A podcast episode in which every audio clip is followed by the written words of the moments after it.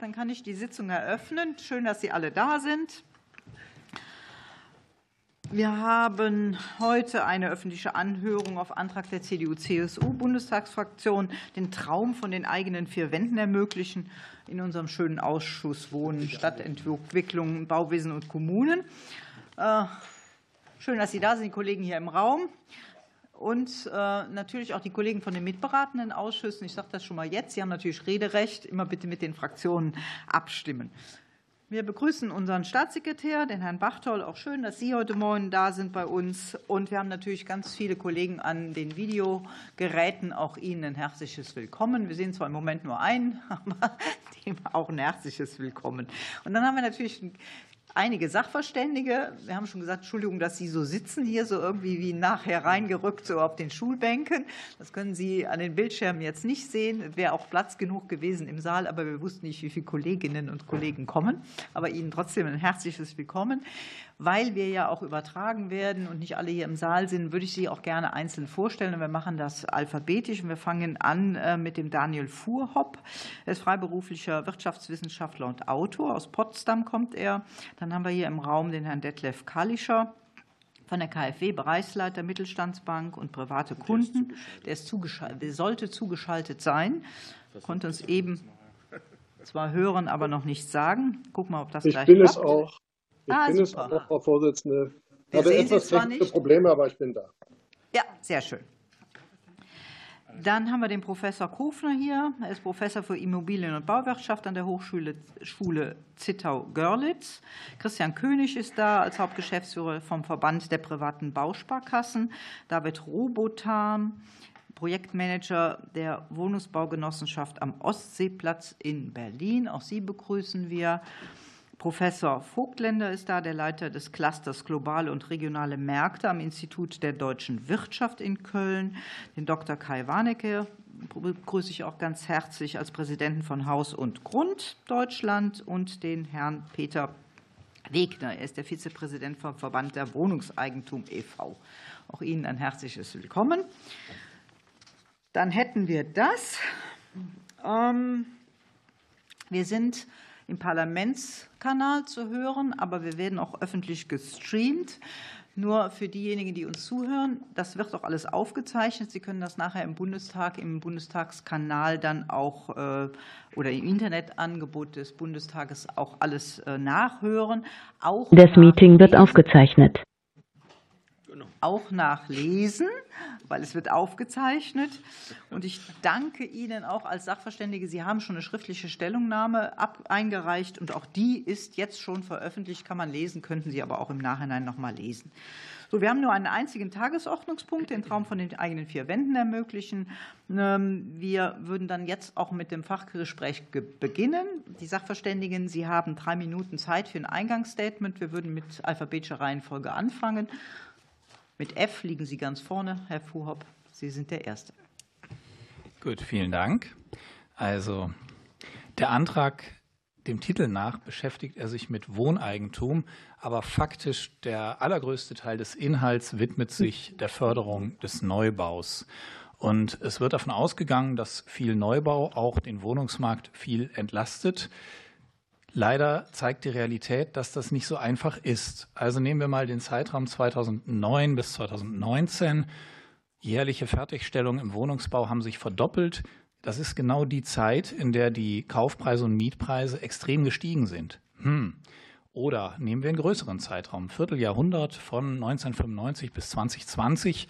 Wir haben damals in dem Zeitraum die Bevölkerungszahl Deutschlands gerade mal um anderthalb Millionen hat die sich erhöht. Rechnerisch für den Zuzug wären 700.000 neue Wohnungen erforderlich gewesen. Der Wohnungsbestand ist in dieser Zeit um sieben Millionen gestiegen. Das zeigt, dass wir andere Faktoren haben, die diese Nachfrage wesentlich beeinflussen. Also die Frage, welches Alter haben die Menschen, wie wohnen sie, was sind die Haushaltsformen, wie viele Singles geben, gibt es. Also sollten wir dort bei diesen Gründen für die Wohnungsnachfrage auch nach den Lösungen suchen. Und das sollten wir auch deshalb tun, weil wir leider eine Klimakrise haben. Es steht wörtlich in dem Antrag drin, römisch 2 ganz oben, dass also Klimaschutz geschaffen werden soll, durch energieeffizienten Neubau. Das klappt leider nicht, denn wenn wir den Lebenszyklus anschauen, moderne Gebäude, sehr energieeffizient, wenig Verbrauch, bedeutet für den Lebenszyklus, der größte Teil des Energieaufwands und des Klimaschadens entsteht durch das Bauen selbst und nur der kleinere Teil dann in den 50 plus x Jahren später. Also müssen wir auch darauf schauen, wie viel wir bauen und ob wir nicht Wohnraum mit anderen Methoden schaffen können, also im Bestand. Und da steht ja tatsächlich bei Römisch 2, Punkt 5 und 6 stehen zwei Dinge drin. Das eine ist der Vorschlag Jung kauft alt, der ist ja zu Recht auch im Bündnis bezahlbares Wohnen bereits aufgeführt. Das äh, kann ich also auch nur gutheißen. Es gibt dann noch den Punkt Römisch 2, Punkt 6, dass also durch Umbau von selbstgenutztem Eigentum ja, also zumindest Barrierefreiheit gewährt werden soll. Da ist natürlich noch mehr dahinter. Also man kann ja nicht nur Barrierefreiheit durch Umbau erreichen, man kann auch umnutzen, man kann Wohneinheiten abtrennen, man kann Mieter vermitteln. Also in dem Punkt lohnt es sich, noch mal ein bisschen auszubauen und zu sagen, ja gut, da gibt es noch viel, viel mehr Möglichkeiten, die dann auch den selbstnutzenden Wohneigentümern helfen, mit ihrem Eigentum umzugehen. Ja, vielen Dank.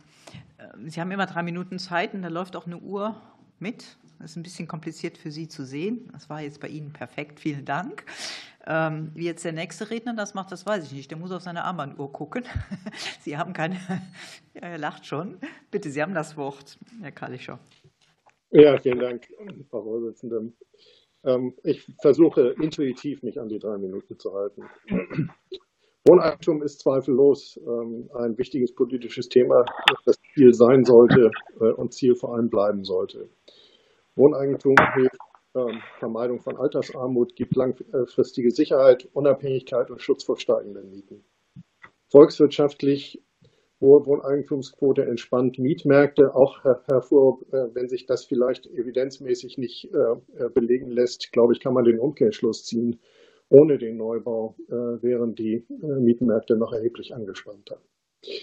Die Wohneigentumsquote in Deutschland stagniert um die 45 Prozent und ist im europäischen Vergleich mit rund 60 Prozent eher niedrig. Deutschland ist Mieternation. Die Anzahl der selbstnutzenden Haushalte zwischen 2011 und 2019 sind um 7 Prozent gestiegen, allerdings gleichzeitig bei 5 Prozent Bevölkerungswachstum. Wir haben eine deutlich rückläufige Zahl an Ersterwerbern, sprich diejenigen, die wechseln vom Mieteigentum, äh, von der Mietwohnung in das Eigentum. Gab es hier 2001 noch 700.000 Menschen, waren es 2020 gerade mal unter 400.000. Die Gründe, glaube ich, kennen wir alle. Gestiegene Immobilienpreise, gestiegene Baustoffe und insbesondere zuletzt äh, Fachkräftemangel, gestiegene Zinsen, gestiegene Inflation. Die KfW unterstützt seit vielen Jahren mit verschiedensten Förderangeboten auch im Bereich Wohneigentum. Dabei ist das KfW Wohneigentumsprogramm Einstiegsförderung. Zinsgünstige Kredite für Kauf und Neubau von selbstgenutztem Wohneigentum ermöglichen vielen den Kauf und den Neubau, die es ohne diese Förderung nicht schaffen würden. Zudem wird, das Wohneigentumsprogramm oft mit anderen Förderungen wie äh, Bundesförderung effizienter Gebäude oder altersgerechten Umbau kombiniert und ist somit, äh, adressiert somit auch andere politische Ziele. Im letzten Jahr wurden 34.000 Vorhaben mit Krediten über rund 3,2 Milliarden Euro unterstützt. Auch das Baukindergeld, was ja zum Ende letzten Jahres ausgelaufen ist, war insoweit ein relativ großer Erfolg, trotz mancher Unkenrufe zum Start. Seit 2018 bis Ende 200, äh, 2022 äh, fast 430.000 äh, Wohneinheiten finanziell unterstützt mit etwas über 9 Milliarden Haushaltsmitteln. Der Neubau ist wichtig. Sie hat in der Bundesförderung seit Start Mitte 21 80 Prozent Anteil.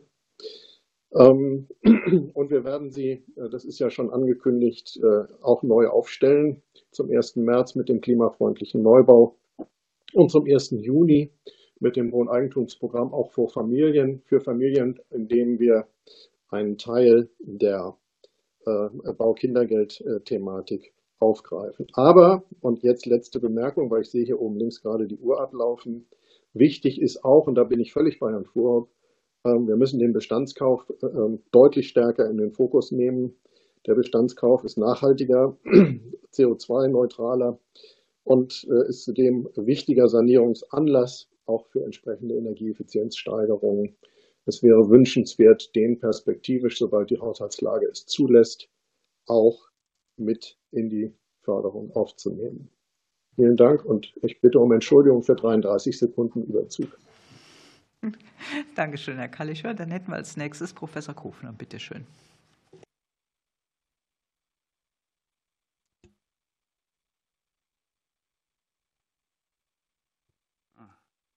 Ja, ähm, ich möchte erklären, dass ich grundsätzlich mich den, danke, äh, familien- und vermögenspolitischen Argumenten für die Wohneigentumsförderung in dem Antrag ähm, inhaltlich anschließen kann. Ich meine aber, dass die Wohneigentumsförderung ähm, äh, sich auch wandeln muss in der Zeit. Das heißt, sie muss sich an veränderte Umfeldbedingungen anpassen. Im Umfeld sehe ich zurzeit vier Hauptprobleme. Das sind einmal die hohen Zinsen, dann die hohen Baupreise, dann die hohen Boden- und immer noch hohen Bestandsimmobilienpreise ja, und quasi als Folge davon ein Doppelproblem, also einmal Eigenkapitalmangel bei vielen Schwellenhaushalten und außerdem eine sehr deutlich verschlechterte Erschwinglichkeit. Darf ich Sie gerade mal unterbrechen? Ich glaube, man versteht Sie schlecht. Herr König, könnten Sie Ihre Tasche ein wenig anlüpfen? Dann kann man das Mikro ein bisschen, genau. Und jetzt können Sie das Mikro ein bisschen ran. Ja, wunderbar. So, jetzt. Ich hoffe, das wird jetzt angerechnet hier auf der Schachuhr. Dankeschön. So, also ich fange mal, ich mache mal mit der Erschwinglichkeit weiter. Wir haben jetzt in etwa das Zinsniveau wie 2010, also etwa 4 Prozent für zehnjährige Zinsbindungen, aber wir haben doppelt so hohe Immobilienpreise. Und die Bestandsimmobilienpreise, da kann man vielleicht sagen, ja, die bröckeln so ein bisschen am aktuellen Rand, aber sie, sie halten erstmal dieses sehr hohe Niveau. Und dadurch haben wir eine katastrophale Verschlechterung der Erschwinglichkeit. Nehmen Sie einfach ein Darlehen von 500.000 Euro, einmal mit einer dreiprozentigen Annuität und dann äh, die ein Zinsniveau von zwei Prozent entspricht oder eben wie jetzt mit vier Prozent einer sechsprozentigen Annuität. Das ist im einen Fall eine monatliche Last von 1.250 Euro für den Haushalt und im anderen Fall von 2.500 Euro. Ähm, gleichzeitig haben die Einkommen mit den Immobilienpreisen überhaupt nicht Schritt gehalten. So, ich würde einfach sagen, im Moment als Schlussfolgerung, Wohneigentumsbildung ist bis weit in die Mittelschicht hinein überhaupt keine realistische Option mehr. Das, meines Erachtens geht das los bei einem Haushaltsnettoeinkommen von, 5 von über 5.000 Euro, wo man darüber nachdenken kann. Und in den Metropolräumen, also sage ich mal, noch weit darüber. Ähm, ich habe hab einen wichtigen Punkt, das ist die Inzidenzanalyse. Wir müssen eben die Instrumente im Zusammenhang sehen und äh, uns um die Flaschenhälse kümmern. Mit Flaschenhälsen meine ich insbesondere den Baumarkt und den Bodenmarkt. Wenn wir da also Kapazitätsbeschränkungen haben, wenn diese Märkte wenig elastisch sind, dann bringt es eben auch nicht viel, wenn wir jetzt in das System noch weiter Subventionen hineinkippen, also zum Beispiel jetzt äh, Sonderabschreibungen wieder einführen. Man muss das alles im Zusammenhang sehen. Wenn man diese Flaschenhälse nicht aufgelöst bekommt, äh, dann bringen einzelne Maßnahmen nicht so viel. Also, was ich mir vorstelle, ist die ähm, die Engpassfaktoren gezielt zu adressieren. Das ist also einmal der Kapitalmarkt, dann der Baumarkt und der Bodenmarkt. Ich kann das jetzt natürlich hier nur äh, skizzieren. Also zum KfW Wohneigentumsprogramm möchte ich sagen, die äh, Konditionen sind unattraktiv, die Zinsbindungen sind kurz. Hier stelle ich mir vor, 30-jährige äh, Volltilgerdarlehen zu 3 Prozent. Eigenkapitalmangel kann durch staatliche Bürgschaften oder öffentliche Hypothekenversicherung adressiert werden und besonders natürlich auch durch hohe Freibeträge bei der Grunderwerbsteuer. Was ich ausdrücklich betonen möchte, die Rolle der sozialen Wohnraumförderung, die ist mein, in meinem Verständnis besonders für die Wohneigentumsbildung der Schwellenhaushalte zuständig. Das Instrument der Sonderabschreibung sehe ich kritisch. Das sollte auf den Mietwohnungsneubau beschränkt werden. Was den Baumarkt eingeht, habe ich die Hoffnung, dass man da durch serielle Bauweisen zu Kostensenkungen kommen kann, die den steigenden Baupreisen entgegenwirken. Ja, und das schwierigste Thema ist allerdings die Entspannung der äh, Bodenmärkte. Vielleicht okay. können wir da in den Fragen der Abgeordneten noch drauf eingehen. Danke. Ja, vielen Dank. Herr König, Sie haben das Wort. Ja, schönen guten Morgen, sehr geehrte Frau Vorsitzende, sehr geehrte Abgeordnete. Vielen Dank für die Einladung. Ich habe mir eine ganze Menge aufgeschrieben, aber jetzt äh, würde ich die Zeit nutzen, um vielleicht spontan auf das eine oder andere zu antworten. Wir unterstützen die Punkte, die die CDU-CSU-Fraktion hier vorgeschlagen hat, möchte da aber noch ein paar Punkte ergänzen. Zum einen, wir haben das Problem, dass die Menschen in diesem Land kein Eigenkapital oder kein ausreichendes Eigenkapital haben, um letztendlich sich die Immobilie leisten zu können. Der Schwinglichkeitsindex, Sie sprachen es an, ist jetzt zulasten der Verbraucher hat sich weiterentwickelt. Das heißt, die Menschen in diesem Land können sich das Wohneigentum nicht mehr leisten, weil sie zu wenig Eigenkapital haben. Da gibt es Instrumente. Wir Bausparkassen bieten den Bausparvertrag an. Das wird Sie nicht überraschen, dass ich jetzt das Thema Eigenkapitalaufbau entsprechend adressiere. Der Staat unterstützt die Menschen mit dem Eigenkapital ansparen durch die Wohnungsbauprämie und die Arbeitnehmersparzulage. Die Wohnungsbauprämie ist in der letzten Legislatur angepasst worden. Da haben wir die Einkommensgrenzen seit fast 22 Jahren wieder anpassen können. Bei der Arbeitnehmersparzulage ist das noch nicht erfolgt. Der Arbeitnehmer, die Arbeitnehmerin, die, Arbeit, die vermögenswirksame Leistungen erhält, unterliegt immer noch der Grenze dieses Gesetzes von 17.900 zu versteuerndem Einkommen. Das ist ein Einkommen, was die Krankenschwester im ersten Jahr schon übersteigt. Das heißt, wir erreichen nicht mehr die Menschen, die wir erreichen wollen, um sie zu unterstützen, Eigenkapital zurückzulegen. Wenn jetzt demnächst in diesem Haus das Zukunftsfinanzierungsgesetz angesprochen wird oder verhandelt wird, wo die Arbeitnehmersparzulage verbessert werden soll, begrüßen wir das. Wir möchten nur darauf hinweisen, dass dann auch dafür gesorgt werden muss, dass das dann auch für das Eigenkapital, für den Bausparvertrag, für das Ansparen, um sich die Immobilie später leisten können, gelten muss. Also es darf nicht nur ausschließlich verbessert werden für das Aktiensparen. Wir haben ein gut funktionierendes Wohneigentumsfördermodell in Deutschland. Das ist die sogenannte Eigenheimrente, wurde auch Riester-Rente bezeichnet, die Bauriester-Verträge. Ähm, da haben wir Vorschläge in der letzten Legislatur unterbreitet, zusammen mit den Anbieterverbänden GDV, BVI und die Bausparkassen. Hier könnte man entbürokratisieren und den Menschen, die förderberechtigt sind, noch unter die Arme greifen, mit diesem Produkt schneller als, Turbo, als Tilgungsturbo letztendlich das eigene Haus abzubezahlen. Und ähm, das wären so die drei Punkte, die ich heute mitgeben möchte, neben dem Thema des ähm, Grundsteuerfreibetrages. Da haben wir im Koalitionsvertrag in Schleswig-Holstein ein, eine Lösung, die man umsetzen könnte. Ich weiß, dass in NRW die NRW-Bank auch entsprechend ähm, die Grunderwerbsteuer anteilig zurückerstattet. Gewisse Voraussetzungen muss man erfüllen. Ich glaube, wenn wir uns hier einigen können und die, die Bundesländer mit überzeugen, dass wir hier den Menschen auf die Art und Weise die Nebenkosten, die sie dringend brauchen, um das Eigenkapital, um, um die, den Kredit abzuzahlen, dass wir sie auf die Art und Weise entlasten können. Vielen Dank. Ja, auch danke für die Punktlandung. Herr Rotham, Sie sind der Nächste. Robotham, Entschuldigung. Robotham. Sehr geehrte Abgeordnete, vielen Dank für die Einladung. Äh, die Erzählung von Freiheit, Altersvorsorge und Vermögensaufbau beim Erwerb einer Eigentumswohnung muss man differenziert bewerten. Man muss es schuldenfinanziert kaufen, also eine Verpflichtung gegenüber der Bank eingehen. Man trägt das Risiko. Ja, Entschuldigung. Unvorhergesehener Kosten tragen. Muss sich in der Wohneigentümergemeinschaft der Mehrheit beugen. Im Wohnalltag gelten die gleichen Spielregeln wie im normalen Mietshaus. Und man hat bei einer Wohnung eine singuläre Kapitalanlage ohne Risikostreuung. Genossenschaftliches Wohnen bietet ein attraktives und zuverlässiges Gegenangebot dazu. Genossenschaften sind durchschnittlich die günstigsten äh, Mieten in Berlin. Ich beziehe mich auf meine Erfahrung in Berlin übrigens. Ähm, die haben die größten Bestände von Modernisierung, die geringste Fluktuation, geringere Betriebskosten. Äh, man hat eine professionelle und bequeme Dienstleistung der Errichtung, Bewirtschaftung und Instandhaltung der Gebäude, hat äh, ein geringes Risiko und geringen Aufwand für das Individuum, lebenslanges Wohnrecht, übertragbar an die Kinder. Und man hat so viel Haushaltseinkommen zur Verfügung, dass man auf andere Kapitalanlagen setzen kann zur Altersvorsorge und Vermögensaufbau. Die Vorteile dafür ähm, sind auch auf öffentlicher Hand zu sehen. Ähm, öffentliche Subvention ist vermögenswirksam. Ähm, Genossenschaften können Vermögen, also auch Kapitaldienstfähigkeit nutzen, um in weitere Wohnungen zu investieren. Also es gibt sozusagen eine größere Multiplikation bei öffentlicher Subvention an einer privaten Subvention. Bedeutet das letztendlich, dass das als ähm, Ertrag beim Verkaufserlös an eine private Person abfließt. Und das muss man natürlich eng als öffentliche Hand mit berücksichtigen. Und eine Genossenschaft kann dadurch sozusagen durch das aufgebaute Vermögen ja auch in Wohnungen investieren und das für Mitglieder anbieten, die selber kein Vermögen haben und eben geringes Einkommen haben.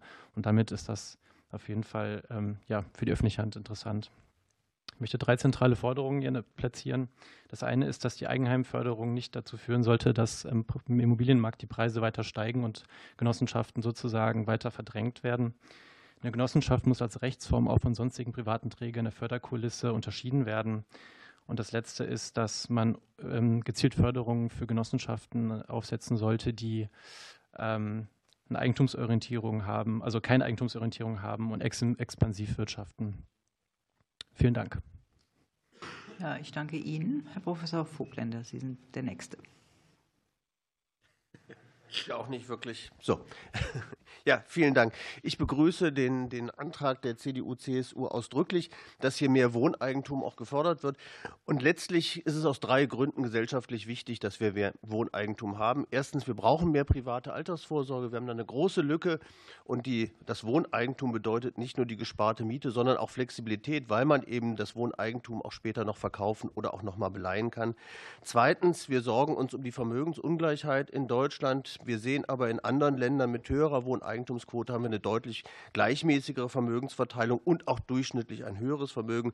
Und drittens, Wohneigentum bedeutet eben auch einen Schutz vor steigenden Mieten, was gerade eben auch in Großstädten äußerst relevant ist. Und wenn wir uns klar machen, warum ist die Wohneigentumsquote in den letzten zehn Jahren nicht gestiegen, trotz der niedrigen Zinsen, dann müssen wir feststellen, das große Problem für die meisten Haushalte ist eben das fehlende Eigenkapital gewesen. Gerade mal 15 Prozent der Mieter haben mehr als 60.000 Euro Finanzvermögen. Wenn man jetzt zusammennimmt, was man ausgeben muss für Grunderwerbsteuer, für den Makler gegebenenfalls, für Notar, für Grundbuch und eben als Eigenkapital einbringen muss, dann stellt man fest, diese 60.000 Euro reichen nicht.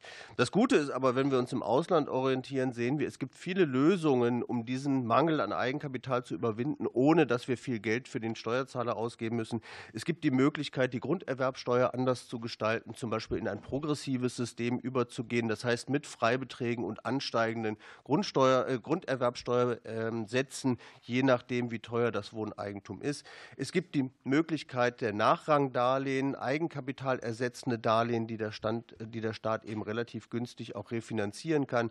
Es gibt die Möglichkeiten von Hypotheken Hypothekenversicherung. Das heißt, die, der Staat bietet eine Versicherung an, die im Fall eines Ausfalls der Hypothekendarlehen dann eben eintritt und damit Sicherheit für den Erwerber bietet, aber eben auch mehr Sicherheit für die Banken, die dann höhere Beleihungsgrenzen fordern können, äh, nehmen können.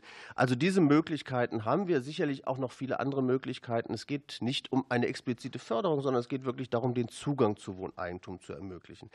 Und es ist gerade klug, auch jetzt, wenn die Zinsen stark gestiegen sind, gerade das jetzt anzugehen, weil wir in ein eklatantes Problem beim Wohnungsbau reinlaufen. Die aktuellen Zahlen deuten an, dass wir 2023 wahrscheinlich unter 250.000 Fertigstellungen sind, auch in den Folgejahren.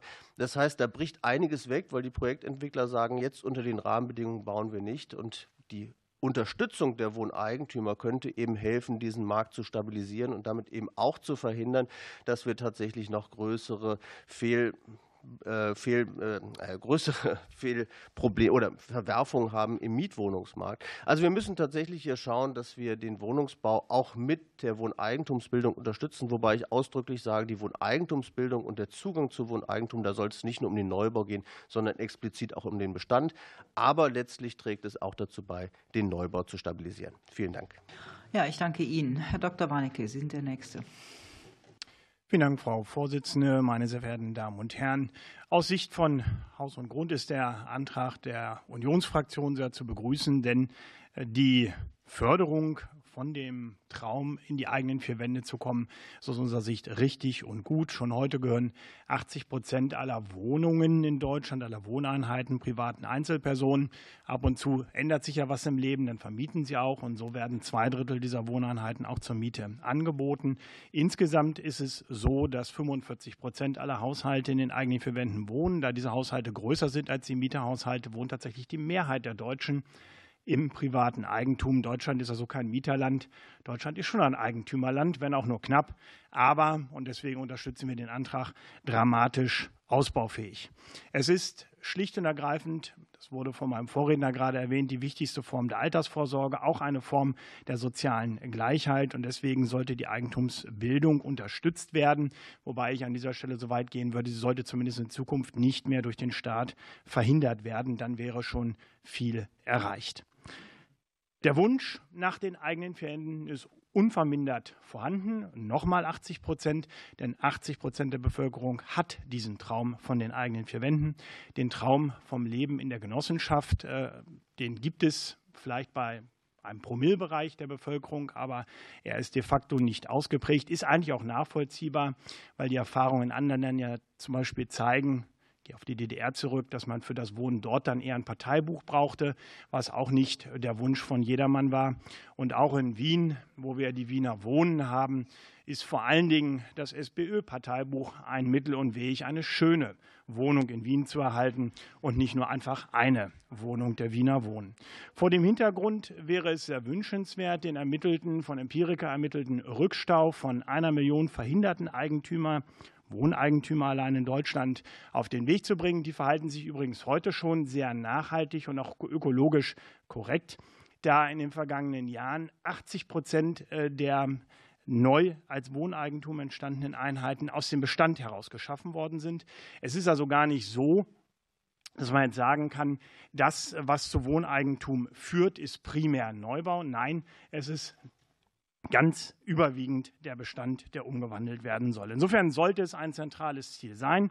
Die Stellschrauben, die zu justieren sind, benennt der Antrag, glaube ich, ganz gut. Ich sage es noch mal ein bisschen deutlicher. Wir haben zu wenig Bauland.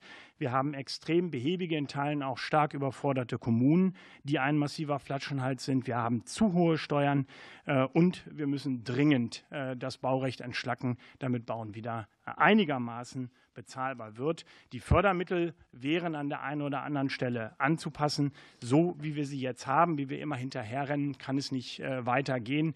Insbesondere wenn man an die energetische Modernisierung im Bestand denkt, da kommen private Eigentümer oder angehende Eigentümer eigentlich kaum noch heran. Aber dazu vielleicht später noch mehr. Vielen Dank. Ja, ich danke Ihnen. Herr Wegner, Sie werden der Nächste. Ja, vielen Dank für die Einladung. Wie man Sie auch nicht sieht. Ja, ja, ich schaue hier so ein bisschen an vorbei. Ja, der Bau oder Kauf einer Immobilie ist oft der einfachste Weg zum Vermögensaufbau, gerade für Bürgerinnen und Bürger mit mittleren Einkommen. Und Wohneigentum, es klang ja schon an, ist die wichtige Säule der Altersvorsorge. Es bietet Schutz vor Krisen und ermöglicht teilweise auch ein autarkes Leben, sprich mit Haus und Garten und auch zur Energieversorgung auf dem eigenen Haus. Ich habe hier stehen, 75 Prozent wünschen sich ein eigenes Heim.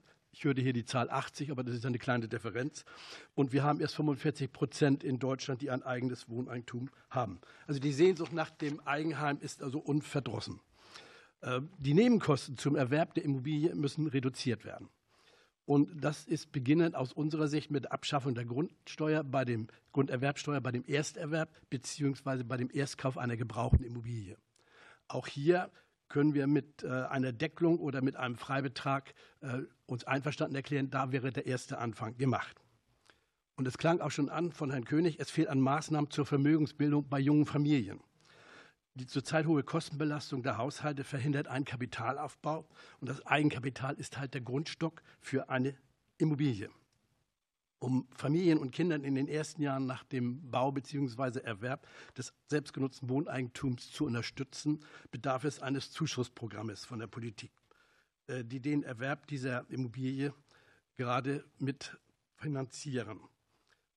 Die Wohnimmobilie lebt davon, dass sie bezuschusst wird, denn die Lebensunterhaltungskosten steigen ja immens an.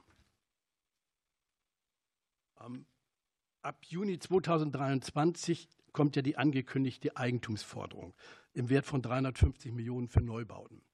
Hier ist auch die Forderung von uns, vom Verband Wohneigentum, dass wir das auf den Bestandserwerb auch erweitern.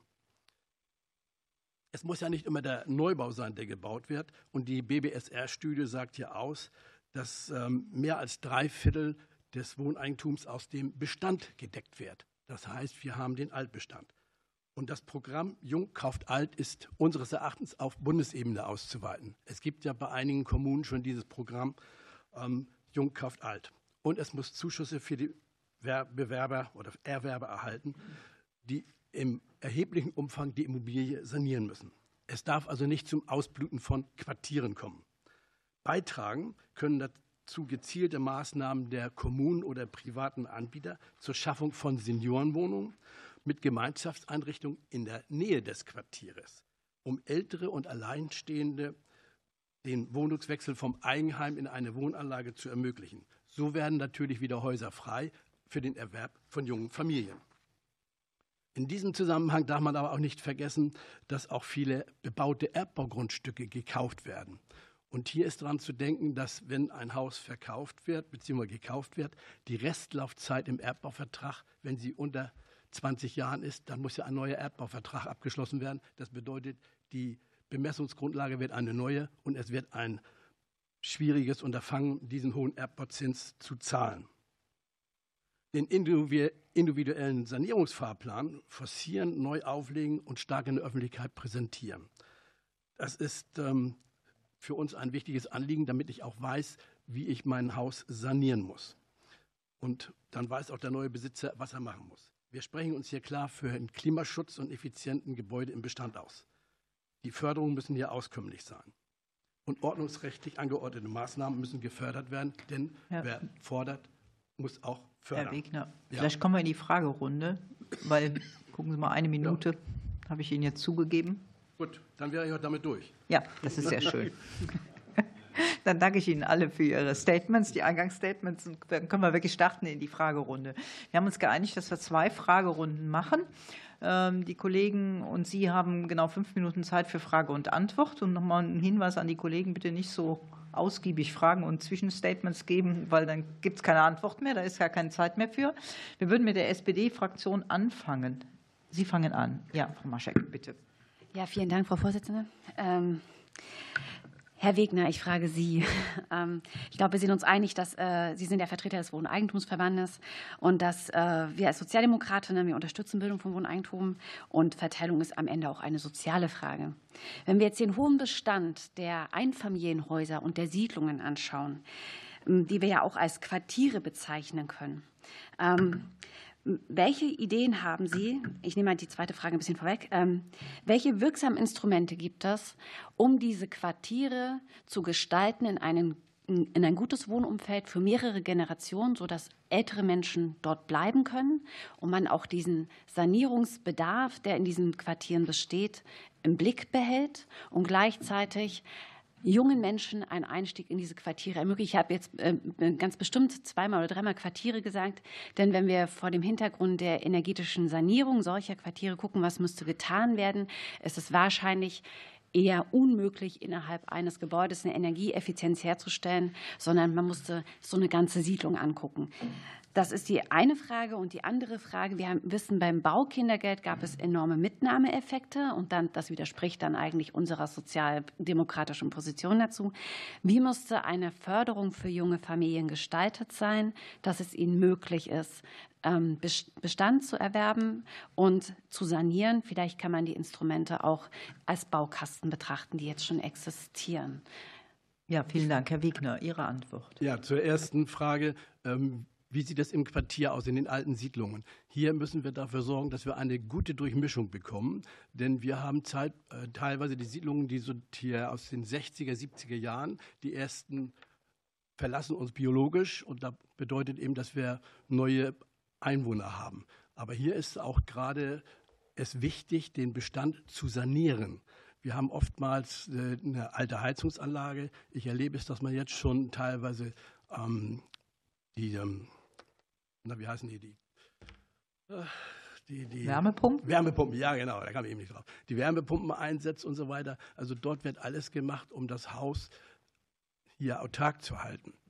Und ähm, wenn Sie, ich sprach es ja an bei meiner Eingangsrede, dass man möglichst versucht, äh, die Siedlung, wo die alten Leute drin wohnen, äh, zu etwas äh, entkernen, nicht entkernen, sondern eben am Rande dieser Siedlung eine Seniorenwohnanlage baut, damit sie wieder in ihrem häuslichen Umfeld sind und die Häuser dann verkauft werden bzw. für junge Familien zur Verfügung gestellt werden. Die Forderung bei Ihnen nach der Finanzierung, nach dem Kapitalaufbau und den Zuschüssen, wir müssen einfach für die jungen Familien sorgen, dass sie wieder einen Kapitalaufbau haben, sei es in Form von irgendwelchen Sparverträgen, die bezuschusst werden, denn es ist im Moment schwierig, einen Kapitalaufbau äh, hinzubekommen für die Familien. Dort haben wir also erhebliche Probleme, weil die Lebenshaltungskosten dementsprechend gestiegen sind. Und hier sehe ich, dass wir auch Zuschüsse geben für die Wohneigentümer, die ein Wohneigentum jetzt erwerben. Ja, vielen Dank. Sie haben das mitbekommen. Die Kolleginnen und Kollegen dürfen zwei Fragen stellen an einen Sachverständigen. Sie können aber auch eine Frage an zwei Sachverständige stellen. Und die Kollegen sagen immer vorher, wer angesprochen wird. Ja, wir sind da schon routiniert, aber ich glaube, hier die meisten waren auch schon mal in der Anhörung dabei. Also der nächste Fragesteller wäre Jan-Marco Lutschak von der CDU. Entschuldigung, Entschuldigung, wir haben noch ein bisschen Restzeit. Ich würde die gerne an meinen Kollegen. Ja, gerne, können Sie machen. Okay, war noch Zeit übrig. Sie waren schneller, Herr Wegner. Äh, besten Dank, Frau Vorsitzende, und an meine Kollegin Frau Maschek. Ich hätte eine Frage an Herrn äh, Kalischer, und zwar, wie erachten Sie, ähm, für wie sinnvoll erachten Sie zum gegenwärtigen Zeitpunkt äh, die Umstellung der Eigentumsförderung von ja bisher einer reinen Zuschussförderung auf eine Zinsförderung und welche Folgewirkungen ähm, erwarten Sie hierzu? Dankeschön. Bitte schön. Ja, vielen Dank für die Frage. Ähm, grundsätzlich im aktuellen Zinsumfeld, die Zinsen sind ja nicht unerheblich gestiegen, halten wir zinsverbilligte Kredite für ein probates Mittel, auch aus Sicht des Bundeshaushalts übrigens, weil sie die äh, Zinslast, äh, die Zinsverbilligung des Bundes auf die zehnjährige Laufzeit des, äh, der Zinsbindung verteilen und damit anders als bei den Zuschüssen ähm, sie entsprechend, sage ich mal, homöopathischer den Bundeshaushalt belasten hinzu kommt äh, noch, dass die Steuerbarkeit ähm, über äh, entsprechende Zinshöhen deutlich flexibler ist, als sie das beim Zuschuss haben. Beim Zuschuss muss die Förderrichtlinie angepasst haben, wenn sie die angepasst werden, wenn sie die Zuschüsse ändern wollen, was deutlich komplexer ist bis hin zu einer Ressortabstimmung. Und das dauert Monate. Also von daher ist die, die Zinsverbilligung im Moment in diesem Zinsmarkt das probate Mittel. Ja, danke schön. Also Jan-Marco Lutschak nochmal aufgerufen. Ja, vielen, vielen herzlichen Dank. Ich hätte einen Fragenkomplex, den ich sowohl an Herrn Warnecke als auch Herrn Vogtländer ähm, richten wollte. Ich war ein bisschen überrascht jetzt bei den Ausführungen der Sachverständigen. Ich glaube, aller Sachverständigen, alle haben eigentlich ausgeführt, dass aus unterschiedlichen Gründen zum Teil finanziell, zum Teil aus Gründen der Nachhaltigkeit, Klimaschutz, auch der Bestand in jedem Fall in den Blick zu nehmen ähm, ist. Auch die äh, Sachverständigen der, ähm, der Ampel haben das so ausgeführt. Mich wundert das deswegen, weil in den jetzt angekündigten äh, Programmen, die Eckpunkte liegen ja vor, der Bestand ja ausgeklammert ist. Und deswegen würde ich da vielleicht ganz gerne noch mal an Sie die Frage richten wollen, dass Sie vielleicht noch mal ein bisschen erläutern, weswegen aus Ihrer Sicht die Bestandsförderung wichtig ist. Ich bin selber Berliner Abgeordneter. Ich kann sagen, die Eigentumsbildung bei uns in Berlin, in großen Städten, in Ballungsgebieten findet fast ausnahmslos ja im Bestand statt, weil es einfach zu wenig Neubau gibt. Aber vielleicht können Sie das noch ein bisschen ähm, ausführen. Und äh, der zweite daran anschließende Punkt ist, wir haben hier, reden ja über ein Volumen von 350 Millionen Euro. Das ist im Vergleich mit dem Baukindergeld, ähm, äh, unser Sachverständiger der KfW hat ja gesagt, ein sehr gutes Programm. 430.000 äh, Wohneinheiten sind gefördert. Äh, da ist ja viel mehr Geld für ausgegeben worden. Reicht das aus, diese 350 Millionen? Vor allen Dingen, wenn man dann anschaut, dass das Haushaltseinkommen ja bei 60.000 Euro liegen soll, gleichzeitig aber die energetischen Anforderungen äh, doch sehr hoch sind mit eher 40 plus. Also vielleicht können Sie zu diesem Fragenkomplex jeweils noch einmal etwas ausführen. Danke. Okay, wir nehmen das als Fragenkomplex und nicht als zwei Fragen. Herr Dr. Warnecke oder, oder Herr Vogtländer? Wer beginnt? Herr Vogtländer. Versuche mich dann noch kurz zu halten, um Herrn Warnecke noch ein bisschen Zeit zu lassen. Ähm, ja, man muss sagen, dieses neue Wohneigentumsprogramm ist schon enttäuschend dahingehend, dass es wahrscheinlich sehr wenig wirksam sein wird. Wir haben die Einkommensgrenze von 60.000 plus 10.000 für jedes Kind. Das ist deutlich niedriger als beim Baukindergeld. Vor allen Dingen müssen wir aber sehen, die Anknüpfung an den äh, EH40 Plus Standard bedeutet, dass die Baukosten, die Neubaupreise auch entsprechend hoch sind. Das heißt, für die Klientel, die jetzt gefördert wird, wird die Maßnahme wahrscheinlich gar nicht erreichbar sein, beziehungsweise dieser Qualitätsstandard gar nicht erreichbar sein. Deshalb ist die fraglich, ob überhaupt die 350 Millionen abgerufen werden können, weil eben die meisten das in diesem Maße nicht leisten können. Und dann muss man einfach sehen, den Bestand hier auszuklammern. Ja, tatsächlich zwei Drittel mindestens der Bestands, der Ein Ersterwerber kaufen Bestand. Ganz einfach deswegen, weil die Neubaupreise sehr hoch sind. Und wir müssen eben auch sehen, wir haben ja viele Regionen in Deutschland, da brauchen wir nicht unbedingt mehr Wohnungsbau. Wir haben viele ländliche Regionen, da haben wir auch eher mit Schrumpfung zu tun. Trotzdem wollen wir, dass die Menschen dort auch bleiben. Und Eigentum kann eben auch ein wichtiger Faktor sein. Die Möglichkeit, eben eine größere Wohnung, ein größeres Haus zu erwerben. Und da wollen wir ja gerade auch in den Bestandserwerb gehen. Und jetzt diese Leute dann auch von vornherein auszuklammern, weil wir nur Neubau fördern, ist dann auch nicht klug, sondern dann brauchen wir tatsächlich die Erweiterung, dass wir eben auch Bestandsbauten mit fördern. Und ich meine, wir haben auch das Problem, Problem. Ähm, auf der einen Seite fördern wir, auf der anderen Seite nehmen wir den Leuten ja auch sehr viel Geld weg, zum Beispiel bei der Grunderwerbsteuer. Und das ist einfach ein Missstand. Und da muss man erstmal dran gehen und sagen, okay, wir brauchen eine Entlastung der Ersterwerber gerade bei der Grunderwerbsteuer. So viel erstmal von mir. Ja, danke, Herr Dr. Warnecke. Vielen Dank, Frau Vorsitzende. Herr Lukczak, ja, äh, in der Tat, äh, Jung kauft alt und der Erwerb von Bestandsimmobilien ist äh, aus vielerlei Hinsicht eigentlich der richtige Weg, gerade im ländlichen Raum. Ähm, ist es schon deswegen erforderlich, weil wir dort vermehrt den Donut-Effekt beobachten.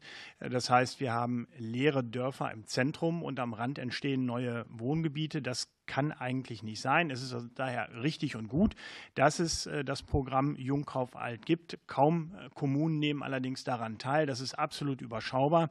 Nichtsdestotrotz, die Bürger sind da ein bisschen schneller als die Kommunen. Deswegen ein weiteres Beispiel für den kommunalen Flaschenhals, den wir haben, kaufen die Bürger überwiegend äh, Wohneigentum im Bestand, 79, 80 Prozent, 79 Prozent, 80 Prozent ungefähr, das ist die, äh, die Zahl. Das ist aus unserer Sicht auch der richtige Weg. Deswegen muss aber auch die Förderung überwiegend in den Bestand hineinlaufen. Das wäre auch eine Wohneigentumförderung in Gestalt äh, von energetischer Modernisierung. Die Bundesregierung hat ja mit den äh, MEPs, also den Mindestenergieanforderungen an den Gebäudebestand, ähm, massive Eingriffe, zumindest fordert sie die auf europäischer Ebene vor. Ein Drittel des Gebäudebestandes würde nach den Forderungen von Herrn Habeck, die er in Brüssel erhebt, ähm, rausfallen aus der Vermiet- und Bewohnbarkeit oder Verkaufbarkeit. Äh, weil ein Drittel des deutschen Gebäudebestandes in die untersten beiden Energieklassen reingeschoben werden sollen. Wir brauchen also eine dringende und massive energetische Modernisierung und da sollte dann auch der Förderschwerpunkt äh, der Bundesregierung äh, liegen. Ähm, was die Forderung hier nach der Förderung in Höhe von 350 Millionen angeht, da teile ich die Auffassung von Professor Vogtländer. In der Tat ist es so, es ist per se als Summe nur ein Tropfen auf den heißen Stein. Allerdings wer soll diese Forderung, die Förderung schon in Anspruch nehmen. Das geht rein mathematisch schlicht an den Möglichkeiten, für die das Programm geöffnet ist, der Menschen, also an den Menschen, für, an den, letzter Satz, ich probiere ihn noch gerade zu bekommen, an den Möglichkeiten der Menschen, für die das Programm offen steht, vorbei. Danke. Ja, vielen Dank. Die nächste Frage kommt vom Bündnis 90 Grünen, Frau Steinmüller. Genau, vielen Dank und danke Ihnen auch für die Ausführungen. Bis zu dem Wohnungsneubau in Deutschland sind ja zwei wichtige Grenzen gesetzt. Das eine ist die Frage nach dem Klimaschutz und da geht es vor allen Dingen um die Ressourcen. Da haben wir ja gerade schon drüber gesprochen. Wir können nicht mehr unendlich neu bauen, weil das einfach eine hohe Ressourcenbelastung bedeutet. Und das zweite ist die Frage nach der Verfügbarkeit von Bauland. Auch das war ja jetzt gerade schon in der Diskussion. Haus und Grund schlägt ja vor, dass man immer mehr Bauland mobilisiert und im Zweifelsfall den Kommunen da die Rechte nimmt. Wir haben uns aber verpflichtet, dass wir bis zum Jahr 2030 die Neuinanspruchnahme von Flächen auf unter 30 Hektar pro Tag verringern wollen. Deswegen war ja jetzt schon viel die Diskussion zum Thema Jung kauft alt. Ich glaube, Jung kauft alt ist ein gutes Programm, aber da geht noch mehr. Deswegen wäre meine Frage an Herrn Fuhrhopp, welche weiteren Konzepte und Ideen es denn gibt für einen klimagerechten, flächen- und ressourcenschonenden Umgang mit Wohneigentum. Da würde ich mich über weitere Ideen freuen. Herr Vorhab. Ja, wir haben ja viele selbstnutzende Eigentümer und Eigentümerinnen, die halt schon ein bisschen älter sind und zum Teil auch allein im Haus wohnen. Und die Frage ist jetzt, wie können wir die darin unterstützen, dass sie im Haus auch weiter wohnen können? Und hier möchte ich vor allem ein Programm ans Herz legen. Das heißt, dass wir Wohnpaare zwischen Jung und Alt vermitteln. Gibt es seit 30 Jahren in 16 Staaten der Erde, heißt Homeshare. In Deutschland unglücklicherweise heißt das dort Wohnen für Hilfe. Es geht um ein Zusammenwohnen von Alt und Jung. Und allein schon die Frage der Nähe der Nachbarschaft äh, hilft schon dabei, dass eben Menschen dann länger im Eigentum wohnen bleiben können. Dazu zahlen die eine Beteiligung an den Nebenkosten und eine geringe Miete. Damit das aber klappt, braucht man natürlich Seriosität, man braucht Vermittlung, man braucht Leute, dass man einfach bei Problemen weiß, ich kann da jetzt auch einen anderen Weg gehen. Dafür gibt es Vermittlungsstellen, formal in Deutschland in 30 Städten, aber das ist oft, äh, sagen wir mal, oft nicht der Rede wert leider.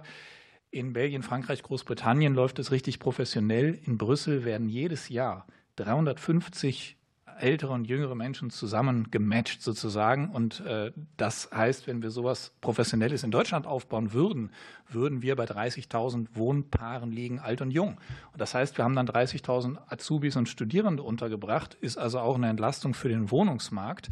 Und gleichzeitig haben wir den älteren Menschen, also in der Regel selbstnutzende Eigentümer und Eigentümerinnen geholfen, dass die länger auch dort wohnen können. Und von daher sollten wir da professionelle Strukturen aufbauen. Wir haben ja nun gerade äh, die Ankündigung vom Programm Junges Wohnen auch gehört. Ich habe die Verwaltungsvereinbarung noch nicht äh, vor mir gehabt. Von daher äh, fürchte ich, dass sie ausschließlich in den Neubau von Wohnheimen geht. Das ist ja auch eine schöne Sache. Aber wir können eben auch diese Vermittlungsstrukturen ermöglichen, die dann die Länder in die Lage versetzen würden, zu sagen, hey, lass doch diejenigen, die das möchten, alt und jung, so eine Art Zusammenwohnen machen. Und ich rede ja nur von 30.000. Also wir haben Millionen ältere Menschen und für viele ist das nichts. Also das möchte ich ganz klarstellen. Ja, für wen das nichts ist, der soll das halt auch nicht machen. Äh, aber im Vergleich zu den vielen Millionen Älteren, da gibt es dann immer ein paar und das zeigt sich eben insbesondere in England, Belgien, Frankreich, dass es da genug gibt, die sowas gerne machen würden, aber natürlich nicht über eine Kleinanzeige, sondern über eine seriöse Vermittlungsstelle. Und von daher haben wir sozusagen Klimaschutz dabei, wir haben Eigentumsförderung dabei, wir tun das für älteren Menschen. Und wir wissen ja, demografischer Wandel, das geht alles noch ein bisschen weiter die nächsten Jahre. Und wir versorgen ein paar junge Menschen, Auszubildende und Studierende mit Wohnraum. Ja, vielen Dank. Frau Steinmüller, wollen Sie noch weiter eine Nachfrage?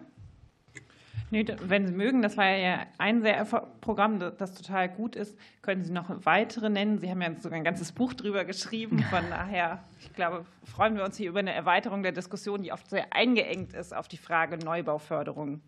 Naja, die Doktorarbeit zu dem Thema, die kommt dann demnächst noch raus zur Wohnsuffizienz in Kürze. Ja, Aber ich erwähne mal ein Programm aus Karlsruhe. Äh, es gibt ja auch Eigentümer, die quasi überfordert sind mit der einen Wohneinheit, die sie vermieten und die mal schlechte Erfahrungen mit Mietnomaden gemacht haben. Und da gibt es ein tolles Programm Karlsruhe, dass man denen sagt, wir garantieren die Miete wir haben Sozialarbeiter, die kümmern sich bei Problemen darum, dass das dann wieder in Ordnung kommt. Wir geben eventuell noch einen Zuschuss, um das vermietbar zu machen. Und dann geht das an Sozialmieter, an Leute, die wirklich dringend Wohnraum brauchen. Und das Tolle ist, in Karlsruhe, seit 15 Jahren macht man das, jedes Jahr werden auch 60 leerstehende Wohnungen wieder dem Wohnungsmarkt zugeführt, weil die Leute sich wieder trauen. Wir haben also zusätzlich noch neben der Hilfe für die Eigentümer eine Entlastung des Wohnungsmarktes. Und sowas fände ich bundesweit eine gute Sache. Das würde eben auch bundesweit ähm, dann den Wohnungsmarkt entlasten und Eigentümern helfen. Ja, vielen Dank. Ich glaube, der nächste ist Herr Bernhard von der AfD. Richtig, ja. Danke. Ähm, wir müssen noch mal feststellen, dass natürlich äh, gerade das Wohneigentum, die eigenen vier Wände sind die beste Absicherung im Alter oder für Krisen, wie wir sie ja jetzt auch haben. Und deswegen muss es ja schon das Ziel sein, möglichst viele Menschen in Wohneigentum zu bekommen. Und jetzt haben wir die Situation eben, dass Deutschland den vorletzten Platz in Europa belegt. Hinter uns ist nur noch die Schweiz mit gerade mal 45 Prozent Wohneigentumsquote, wobei der Schnitt in der EU ja bei 70 Prozent und viele Länder über 80 Prozent haben. Und da stellt sich jetzt natürlich die Frage, was machen die denn anders? Also meine Frage geht jetzt an Professor Kofner. Und die Frage ist jetzt, was machen die denn anders? Warum ist denn die Wohneigentumsquote im Rest Europas viel, viel höher wie bei uns? Ähm, was sind denn die Hauptfaktoren, die das in Deutschland verhindern? Und was können wir aus, von den europäischen Ländern lernen, von unseren Nachbarländern lernen? Ähm, also was sind die Möglichkeiten, um äh, diese Haupthindernisse zu beseitigen? Ja, danke schön. Herr Professor Kofner, bitte. Ähm, ja, es würde ein bisschen weit führen, wenn ich jetzt alle Mitgliedsländer der Europäischen Union hier behandle. Äh, spontan ähm, möchte ich ansprechen, also einmal die Niederlande, die eine deutlich niedrigere Grundstückserwerbsteuer, Grunderwerbsteuer haben ähm, und gleichzeitig auch die, ähm, die fördertechnisch die Möglichkeit des Schuldzinsenabzuges bieten. Ja, von Großbritannien kann man lernen, ähm, äh, dass man bei der Grunderwerbsteuer mit Freibeträgen arbeiten kann und mit einer äh, progressiven Besteuerung, die eben äh, abhängig ist äh, von der Bemessungsgrundlage. Ich würde sogar sagen, dass man auch noch, dass man auch etwas lernen kann von den Massenprivatisierungen in Ost- und Südosteuropa. Das ist ja dort der Grund für die zum Teil extrem hohen Wohneigentumsquoten. Die liegen ja im Falle Rumäniens über 90 Prozent. Ähm, ja, man sollte tatsächlich einmal überlegen, ob man nicht gezielt ähm, mit Rabatten die Mieterprivatisierung öffentlicher Wohnungen fördert. Ähm, so, jetzt war dann noch die Frage nach den Haupthemmnissen für die Wohneigentumsbildung. Ähm, ich hatte die ja schon einmal aufgezählt. Das sind also die, äh, die Zinsen, die Baupreise und äh, die Boden- und die Bestandsimmobilienpreise. Ähm, ja, das heißt, bei den Zinsen ist also der Kapitalmarkt angesprochen. Ich teile die Ansicht, die auch von anderen Sachverständigen geäußert wurde. Äh, in dem jetzigen Zins- und Kapitalmarktumfeld sollten wir eher mit Zinssubventionen arbeiten als mit Zuschussförderungen. Und äh, was die KfW angeht, was fand ich es jetzt in dem CDU-Antrag etwas kritikwürdig. Ähm, das lief ja darauf hinaus, das Wohneigentumsprogramm dort sehr auszudifferenzieren, äh, auf Familien zu beschränken, auf, auf Ersterwerber und dann noch einkommensabhängig zu gestalten. Das sind, glaube ich, diese hochdifferenzierten Förderansätze in den Schwellenhaushalten. Das, das sehe ich eher in der Verantwortung der sozialen Wohnraumförderung. Und das ist ein ganz zentraler Punkt in meiner Sicht. Ähm, es gibt da vorbildliche Länder wie ähm, Rheinland-Pfalz und ähm, Bayern, die, bei denen also über 50 Prozent der Bewilligungen im sozialen Wohnungsbau Eigentumsmaßnahmen sind. Aber es gibt eben auch viele Bundesländer, die das Thema ganz klein schreiben. Und ich meine, äh, der Bund könnte ja, da er ja auch hier finanziell unterstützt, hier äh, entsprechend äh, sich überlegen, ob er nicht verlangt, dass er eine bestimmte Quote von Eigentumsmaßnahmen sich wünscht. Ja, äh, was die Baumärkte angeht, hatte ich vorhin schon angesprochen. Äh, serielles Bauen ist ein Punkt, wobei man da natürlich darauf achten muss, ähm, ja, dass das nicht zu einer äh, monotonen Gestaltung der Stadtbilder führt. Ähm, das ist aber möglich, auch durch typenmäßige Durchmischung der Wohngebiete. Ergänzend würde ich dazu dringend noch anraten, denn die, die Baupreise, die, die Neubaupreise sind ja in den letzten zwei Jahren um 30 Prozent gestiegen und äh, sie fahren jetzt sozusagen auf einem Höchststand. Deswegen würde ich vorschlagen, äh, die Mehrwertsteuer für Bauleistungen vorübergehend, solange das nötig ist, um mindestens drei Prozentpunkte abzusenken. Ja, und im Übrigen mittel- bis langfristig könnte dann, können dann die äh, seriellen Bauweisen entsprechende weitere Kostensenkungen nach sich führen, nach sich ziehen. Ja. Das schwierigste Thema ist die Bodenfrage. Das ist meines Erachtens die absolute Schlüsselfrage. Ähm, grundsätzlich ist das der richtige Weg zu sagen, ja, die Kommunen müssen eine strategische Bodenbevorratung betreiben. Es müssen regionale und kommunale Bodenfonds äh, entstehen. Ja, aber wenn ich natürlich eine Stadt bin, die nur noch wenig Flächenreserven hat, wo die Brach- und Konversionsflächen auch langsam äh, zu Neige gehen und ich fange jetzt an, mit einem Bodenfondsmodell, ja, dann habe ich natürlich eine, eine, sehr lange Hochlaufzeit. Herr Kofner, ich muss Sie unterbrechen. Ja. War zu lang, oder? Ja, fünf Minuten. Ich weiß, das ist schwer. Wir hatten immer früher Vorlesung dreiviertel Stunde, da werden Sie nicht unterbrochen als Professor. Entschuldigung, bei uns hat hier so kurz getaktet. Wir haben äh, jetzt als nächstes die FDP dran. Ich nehme an, Herr Föst, ja. ja. Vielen Dank. Ich muss es einmal sagen, äh, damit es neben den, äh, den, Sachverständigen auch ein Politiker gesagt hat, ich bin der CDU-CSU auch dankbar für Ihren Antrag zur Wohneigentumsförderung, weil ich glaube, es ist hier im Raum, zumindest auch von Seiten des Sachverständigen, sehr deutlich geworden, wie sinnvoll Wohneigentum mit Blick auf die gesellschaftliche Entwicklung, auf den gesellschaftlichen Zusammenhalt ist. Ich will das jetzt gar nicht mehr korreferieren, ähm, nur dass wir, dass wir mehr fürs Wohneigentum tun, ist äh, zumindest für die FDP, oder tun müssen, ist für die FDP ja, ich sage es mal etwas flapsig, klar wie Kloßbrühe, weil es Wohneigentum viele Probleme äh, löst. Jetzt habe ich aber tatsächlich einen Fragenkomplex äh, in Lutscher Art und Manier an Herrn König. habe ich heute auch neu gelernt, das Wort Fragenkomplex. also ein Fragenkomplex an Herrn König. Wir hatten jetzt in der letzten Legislaturperiode, ich will es gar nicht aufarbeiten, aber da hatten wir 9 Milliarden Euro als direkten Zuschuss. Hätten Sie vielleicht Ideen, wie, falls wir 9 Milliarden Euro hätten, ist jetzt keine politische Frage, sondern tatsächlich eine rein hypothetische. Äh, Gibt es äh, ähm, Gibt es Möglichkeiten, 9 Milliarden Euro effizienter arbeiten zu lassen als über einen direkten Bauzuschussprogramm?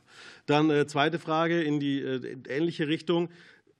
wie, wie, wie schaffen wir es, den Menschen, die, die Menschen, die ins Eigentum wollen, zu helfen, bei dem Aufbau des dafür nötigen Eigenkapitals. Hat Herr Professor Vogtländer und auch Herr Wegner ja auch erwähnt, dass wir dieses Eigenkapital einfach nicht haben, äh, die Damen und Herren, die ins Eigentum wollen. Und ähm, die dritte kurze Frage in dem Fragenkomplex.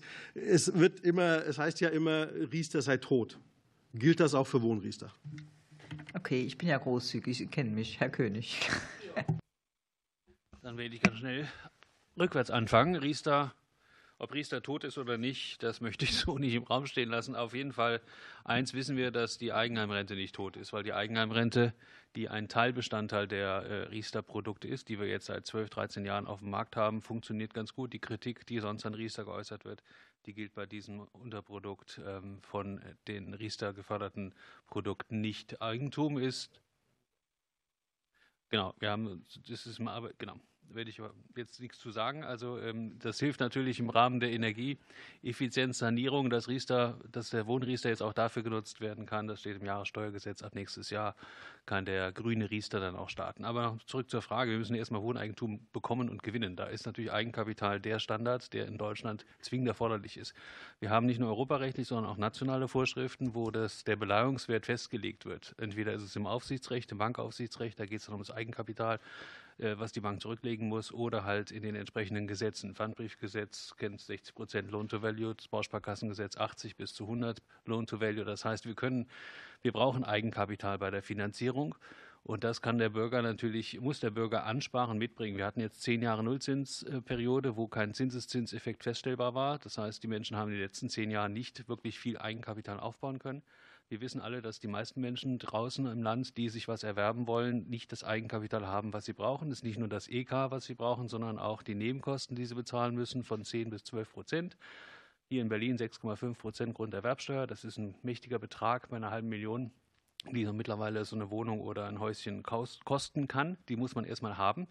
Ähm, es gibt Produkte, um das Eigenkapital anzusparen. Klar, man kann das mit jedem Fonds machen. Da hat man die Sicherheit, die Unsicherheit, ob am Ende das Geld äh, da ist, was man angespart hat. Man kann es mit dem Bausparvertrag machen, mit Zinsen, die heute noch attraktiver sind als das Zinsförderprogramm von der KfW mit 2 Prozent. Wir sind da mit dem aktuellen Zinsen beim Bausparvertrag deutlich drunter. Das heißt, wenn man den Menschen die Möglichkeit gibt, Geld zu anzusparen und sie fördert, dann kriegen wir auch genügend Eigenkapital äh, bis zu dem Datum zustande, wenn denn der Erwerb stattfindet. Da gibt es die zwei Instrumente, Wohneigentums, Wohnungsbauprämie, die hatte ich vorhin schon erwähnt, Arbeitnehmersparzulage habe ich ebenfalls erwähnt, da braucht man keine 9 Milliarden Euro für.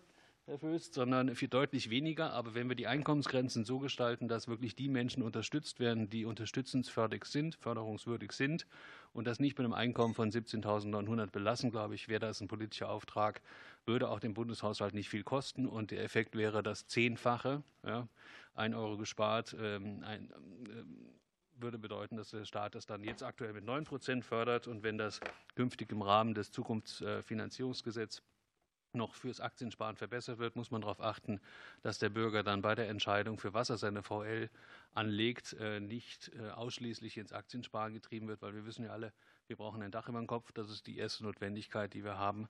Und dann erst kann man sich an das Aktienpaket, ähm, dem Aktienpaket widmen. Vielen Dank. Ja, ich danke Ihnen. Herr Föst, für vier Sekunden machen wir keinen neuen Fragenkomplex, oder? Dankeschön. Jetzt ist die Frau Leiterin von den Linken.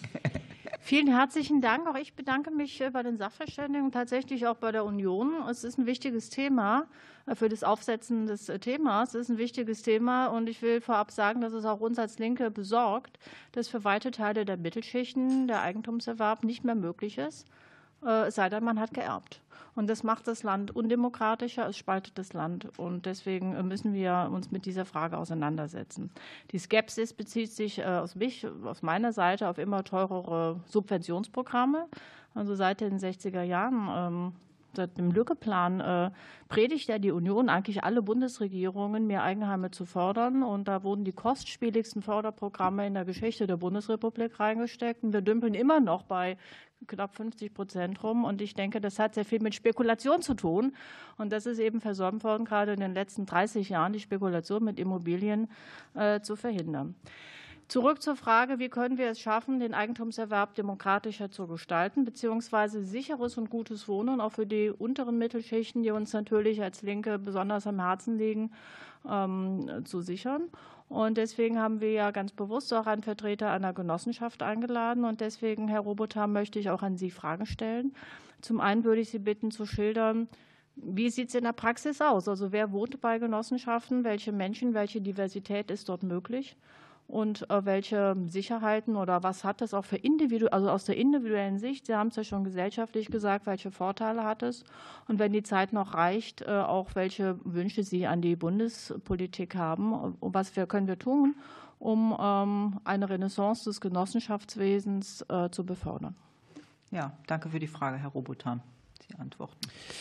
Ja, vielen Dank. Also ich komme tatsächlich wirklich aus der Praxis. Als Projektsteuerer habe ich sehr viel mit Bestandserwerben und mit Neubaufinanzierung zu tun.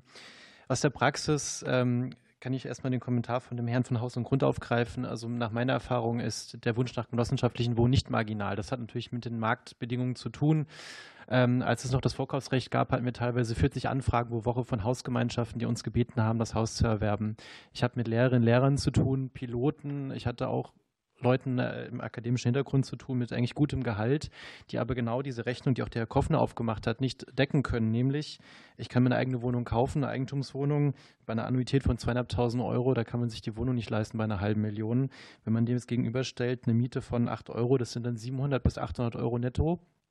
Das ist natürlich ein riesiger Unterschied. Und ein Programm, in dem wir zum Beispiel viel arbeiten, ist das KfW 134. Das ist ja ein sehr, sehr, sehr gutes Programm mit sehr, sehr guten Konditionen. Und da ist eben die Bereitschaft der Leute sehr hoch, in die Genossenschaft reinzugehen, dieses Programm sozusagen für sich zu nutzen, zu wissen, ich habe beim Haushaltseinkommen immer noch am Ende mit 1000, 1100 Euro ähm, deutlich mehr zur Verfügung und gleichzeitig die Möglichkeit, eben Vermögen aufzubauen und Altersvorsorge zu betreiben und trotzdem genossenschaftlich zu wohnen. Ähm, das ist so ähm, auf jeden Fall einfach aus meiner Praxis nicht so, dass äh, da die, ähm, der Wunsch nach Eigentum der ist wahrscheinlich da. Ich will das gar nicht widerlegen. Also das verstehe ich natürlich, aber die Realität gibt das einfach nicht her. Also wir haben Bestände, mit denen ich zu tun habe. Da kostet der Quadratmeter, Sie kennen das ja alle, zwischen 3.000, 3.500 Euro für einen okay sanierten Altbau. Wenn es eine Eigentumswohnung ist, dann sind wir direkt bei 5.500 bis 6.000 Euro. So kommen wir diese halbe Million zustande. Und da ist eben die Kostenmiete einfach ähm, jenseits dessen, was sich ein Normalverdiener und auch ein Gutverdiener eigentlich leisten kann. Also ich habe mit einem vollen Mittelstand zu tun. Auch gezwungen natürlich mit dem Problem, wir müssen ähm, bei den Förderungen, die wir auf Landesebene haben, auch viel Eigenkapital bringen. Da wird ähm, Eigenkapitalersatzmittel nicht anerkannt, also müssen sozusagen die Mitglieder da aktivieren. Und ähm, da stellen wir halt fest, dass natürlich dann bei der Bonitätsprüfung bei der KfW Leute, die ein hohes Alter haben, ähm, die, die selbstständig sind zum Beispiel ähm, oder einfach entsprechend nicht genug für Geld verdienen, eben durch diese Programme durchfallen. Ähm, das ist so ein bisschen, was ich aus meinem Alltag erlebe. Meine Forderung wir leben in der, also wir arbeiten als Genossenschaft ja mit den gleichen Förderprogrammen wie die Privaten. Wir haben mit der KfW zu tun, BEG-Förderung, es gibt äh, die soziale Wohnraumförderung in Berlin und wir kämpfen mit hohen Baukosten. Also wenn es da sozusagen Vergünstigung der Mehrwertsteuer gibt, wird es uns zugutekommen. Wenn es Regulierungen gibt, was die ähm, das, das Bauland, Baulandpreise angeht, wenn wir auch davon profitieren. Also da schließen uns natürlich den, den Marktbedingungen an und versuchen darin zu arbeiten. Ich möchte nur nochmal darauf hinweisen, dass wir ja als Genossenschaften einfach grundsätzlich anders wirtschaften. Wir wirtschaften ja quasi kollektiv für die Gemeinschaft ähm, und eben nicht quasi auf Profite und wollen ja in weitere Immobilienbestände investieren. Und wenn man sich die Programme der Bundesförderung anguckt, da geht es ja immer darum, sozusagen zu begrenzen. Also ich rede jetzt von den Kaffeeförderungen und auch den Landesförderungen. Und das ähm, läuft so ein bisschen gegen unsere Art des Wirtschaftens. Das heißt, ähm, ich plädiere nur dafür, Genossenschaften als Private grundsätzlich anders zu behandeln. Danke. Ja, vielen Dank Ihnen. Auch vielen Dank für die erste Fragerunde. Wir starten dann mit der zweiten und würden wieder mit der SPD anfangen. Die Kollegen von der SPD, wer macht das? Sie, okay. Ich fange an, aber wir äh, machen das gewohnt im Duo. ja, besten Dank, Frau Vorsitzende. Ich habe ähm, eine Frage an die Herren äh, Wegner und Kalischer. Äh, wir alle sind uns ja bewusst, dass ähm, das Bauen bezahlbarer werden muss. Und da reden wir natürlich auch zu Recht, wie ich finde, viel über das serielle äh, Bauen, was es auch gilt, dann hoffentlich in der Praxis umzusetzen. Deshalb an die beiden Herren meine Frage, welche Maßnahmen erachten Sie denn für geeignet, das Serielle weiter zu befördern, gegebenenfalls auch mit einem Förderdesign? Besten Dank und ich übergebe gleich für die weiteren Fragen an Herrn Dahldruck. Darf ich die eben anschließen an Herrn Vogtländer, weil Sie ja relativ locker über die Grunderwerbsteuer sprechen. Erstens sagen Sie doch mal uns allen, wie hoch sie ist, wer sie bekommt, auf wie viel Sie glauben zu verzichten und wie sie kompensiert werden soll. Und zweitens, was tun Sie eigentlich als Vorschlag gegen die explodierenden Bodenpreise? So, also normal nicht zwei Kollegen und zwei Antworten, aber wir gucken mal. Herr Vogtländer, Sie fangen wahrscheinlich an, ja? Ja, vielen Dank, Herr Dahlrow, für die Frage. Ja, die Grunderwerbsteuer ist von den Ländern, das ist ganz klar, aber trotzdem gibt es da natürlich Wechselwirkungen. Das muss man eben auch sehen. Und was ich vor allen Dingen beklage, ist, dass wir oftmals nur auf diesen pauschalen Steuersatz schauen. Es gibt durchaus ja Gestaltungsmöglichkeiten. Wir haben zum Beispiel ja in den Niederlanden die Möglichkeit, dass äh, der Selbstnutzer 2 Prozent, der Kapitalanleger 8 Prozent zahlt. Und das ist durchaus ja auch sinnvoll, weil der Kapitalanleger zum Beispiel diese äh, Grunderwerbsteuer auch steuerlich geltend machen kann. Also da ganz anders belastet ist oftmals eine höhere Kapitalausstattung hat. Also da meine ich einfach, wir müssen die Gestaltungsmöglichkeiten nutzen. Und das bedeutet ja eben auch, wir müssen nicht unbedingt auf so viele Einnahmen verzichten. Wir müssen sie aber anders gestalten. Wir können auch durchaus demjenigen mehr Grunderwerbsteuer abverlangen, der sich die teure Stadtvilla in München-Schwabing kaufen kann, während der, der am Stadtrand eben eine kleine Wohnung kauft, vielleicht auch etwas entlastet wird. Die Möglichkeiten sollten wir einfach haben. Ja, und was die steigenden Wohnkosten angeht, das ist natürlich ein Komplex, den kann ich jetzt nicht in einer Minute beantworten.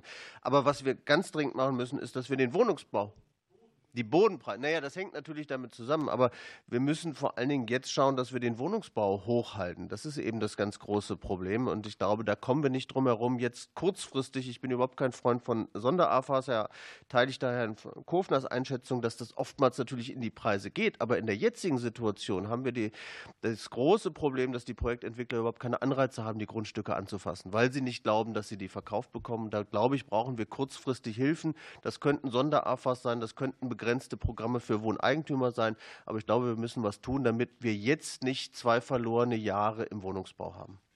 So, dann kommen wir jetzt zu der Beantwortung der ersten beiden Fragen. Ich würde mal die KfW äh, zunächst holen, Herr Kallischer und dann Herrn Wegner. Ja? Ja, vielen Dank. Ich würde mich mal auf das serielle Bauen fokussieren. Vielen Dank für die Frage. Ich glaube in der Tat, ähm, dass Senkung der Baukosten äh, auf Sicht insbesondere über serielles Bauen funktionieren kann. Zumal äh, allerdings müssen dafür die Kapazitäten natürlich erstmal aufgebaut werden. Wie könnte man das Förderdesign machen? Ähm, wir würden uns wünschen, das serielle Bauen in, das, in den klimafreundlichen Neubau mit einzubinden und dort auch mit entsprechender Zinspräferenz. Soweit von meiner Seite. Ja, danke schön, Herr Wegner. Wir vom Verband Wohneigentum kommen ja aus dem seriellen Bauen. Wenn Sie früher die Siedlung betrachten, da gab es einen Haustyp, der wurde vervielfältigt, die Häuser sahen alle gleich aus. Um das heute in die Zeit umzusetzen, da gibt es den Bund der deutschen Fertighausbauer. Dort kann ich in einer Halle ein Haus bauen, auch ein serielles Haus. Es ist von den Kosten günstiger. Ich habe auch die kürzere Bauzeit. Und das wäre also auch etwas, was wir mit anbringen können in eine Siedlung, wo wir verdichten. Dort können wir auch diese Häusertypen einbringen. Das würde bedeuten, wir hätten weniger Architektengebühren, wir hätten weniger Genehmigungsgebühren und es würde schneller gehen. Schneller, weil dieser Typ ja einmal genehmigt wurde.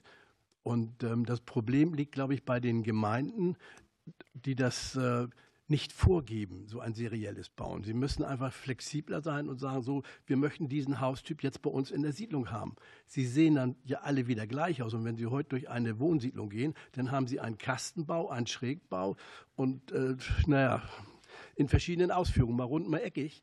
Äh, was also alles verteuert, hat einen Charme in der Siedlung, aber das serielle Bauen würde für uns wesentlich schneller gehen und würde zu Kostensenkung führen. Ja, vielen Dank dafür. Ähm, dann gehen wir in die nächste Runde. Ich weiß, sind die Kollegen, der Herr Rober von der CDU-CSU, bitte schön. Vielen Dank, Frau Vorsitzende. In Anbetracht der fünf Minuten will ich die Frage ganz klar und kurz an Herrn Warnecke stellen, damit vielleicht mein Kollege in den fünf Minuten noch eine Chance hat für eine zweite Frage. Viele junge Leute gehen jetzt in den Bestand, die kaufen Bestand, äh, eignen sich den an. Und dann stehen sie vor der Frage der, der, energetischen Sanierung. Und deswegen ist für mich die zentrale Frage an Sie, wie sehen Sie das mit einer bestehenden, auch langfristig ausgerichteten Förderkulisse? Und wenn es nur mit dem Fördern nicht geht, vielleicht auch mit dem Thema Steuer. Wie, wie wichtig ist dieser Bereich? Herr Dr. Warnecke, Sie können antworten. Vielen Dank, äh, Frau Vorsitzende. Ich habe das mit der zweiten Frage verstanden. Gib mir Mühe. Ähm, in der Tat, zum einen müsste, auch wenn es äh, dann den Streit zwischen Bund und Ländern gibt, äh, die Grunderwerbsteuer neu geregelt werden. Erstens Freibeträge für den Ersterwerb und zweitens, äh, denke ich, kann man getrost sagen, das Projekt, das die Höhe der Grunderwerbsteuer durch die Länder festgelegt und dies zu einer Absenkung des Steuersatzes führt, ist grandios gescheitert. Es ist ein Wettlauf nach oben. Ähm, man sollte das den Ländern wieder wegnehmen und einen einheitlichen bundesweiten Steuersatz von unter drei, eher von zwei Prozent äh, festsetzen. So war es früher einmal. Die Einnahmen sind da. Den Ländern, dem Bund und den Kommunen steht auch nicht zuletzt durch die Inflation mehr als genug Geld zur Verfügung. Die Menschen aber kommen nicht ins Eigentum. Insofern wäre das eine Maßnahme. Das Zweite ist, gerade mit Blick auf die energetische Sanierung, wenn man in den Bestand erwirbt, ähm, erleben wir das Problem, dass die Fördertöpfe vorhanden sind, sowohl für Unternehmen als auch Genossenschaften äh, bis hin zu privaten Einzeleigentümern. Und äh, hier findet ein Wettlauf statt, den die normalen Bürgerinnen und Bürger des Landes überhaupt nicht gewinnen können. Ähm, die von Habeck neu geöffneten Töpfe äh, im vergangenen Frühjahr waren innerhalb von Stunden leer. Und äh, die Gelder sind äh, dann bei der energetischen Modernisierung gelandet zu 80 Prozent bei Supermarktketten, die ihre Läden modernisiert haben. Das sei denen zu gönnen, aber das liegt eben daran, dass die Personal haben, um sich in Windeseile aus diesen Töpfen zu bedienen. 80 äh, Prozent der Wohneinheiten gehören privaten Eigentümerinnen und Eigentümern. Und deswegen sollten die Fördertöpfe bei der KfW unterteilt werden. 80 Prozent für Privateigentümer und die übrigen 20 Prozent für die übrigen Anbieter auf dem Markt. Anders geht es einfach nicht. Man muss den Adressaten im Blick behalten. Soweit diese Forderung. Und ja. dann Danke. So ich die Kollegen von der CDU-CSU verstanden habe, ist der Dr. Meister jetzt mit der Nachfrage dran. Ja, ich würde gerne äh, meine Frage richten an den Herrn König von den privaten Bausparkassen. Wir haben ja den Dreiklang gehört, Vermögensbildung, Altersvorsorge, Wohneigentum stärken. Und Sie hatten in Ihrem Eingangsstatement die Eigenheimrente angesprochen und hatten dort von Bürokratieabbau gesprochen. Was wären denn die konkreten Maßnahmen, Herr König, die man in Richtung Bürokratieabbau bei der Eigenheimrente auf den Weg bringen sollte? Und ein bisschen allgemeiner formuliert, wir haben ja im ersten Punkt des Antrags auch das Thema Planungssicherheit. Ähm, können Sie noch mal ein Wort sagen, weil die Menschen ja sagen wir, so eine Investition nicht heute tätigen und dann ist es erledigt, sondern da geht es ja meistens um eine jahrzehntelange Entscheidung. Wie wichtig ist denn für diejenigen, die als Bauherren oder Käufer auftreten, das Stichwort Planungssicherheit? Ja, Herr König, zwei Fragen. Ja, danke, Herr Meister. Also Planungssicherheit ist natürlich der Schlüsselaspekt, den jeder Bürger hat oder haben will, wenn er sich dafür entscheidet, die nächsten 20 Jahre oder 30 Jahre die Immobilie abzubezahlen. Das heißt, das ist der wesentlichste Aspekt. Deswegen braucht man auch entsprechende Förderprogramme, die auch äh, länger Bestand haben. Und ähm, die Frage jetzt im Zug auf die energetische Sanierung, da war es natürlich nicht förderlich, was in diesem, im letzten Jahr alles so passiert ist. Zur Eigenheimrente, Bürokratieabbau. Ich gebe Ihnen ein Beispiel. Die selbstständige Hebamme kann nicht äh, riestern, weil sie nicht förderberechtigt ist. Wenn sie im Krankenhaus angestellt ist, dürfte sie riestern. Das heißt, diese Brüche in der Erwerbsbiografie führen halt dazu, dass viele Leute die Riesterförderung nicht in Anspruch nehmen, auch nicht die Wohnriesterförderung. Da könnte man was machen, indem man die Selbstständigen vielleicht mit in den Förderkreis mit aufnimmt. Wir haben bei der Eigenheimrente noch das Wohnförderkonto, wo fiktiv mit 2% verzinst wird. Das ist, war nicht oder ist nicht marktgerecht. Da könnte man auch entsprechend drüber nachdenken, wie man hier Erleichterungen schafft. Das Hin- und Herbuchen der Förderungen mit der äh, entsprechenden äh, mit der, mit der Behörde, das erfordert letztendlich auch einen großen Aufwand für die Institute, die diese Produkte anbieten, die Beratung, die stattfinden muss, äh, die nachgelagerte Besteuerung, die man dem Kunden erklären muss, all das macht das Produkt nicht besonders ähm, praktikabel in der Beratung, obwohl die Fördertatbestände ja einzigartig sind.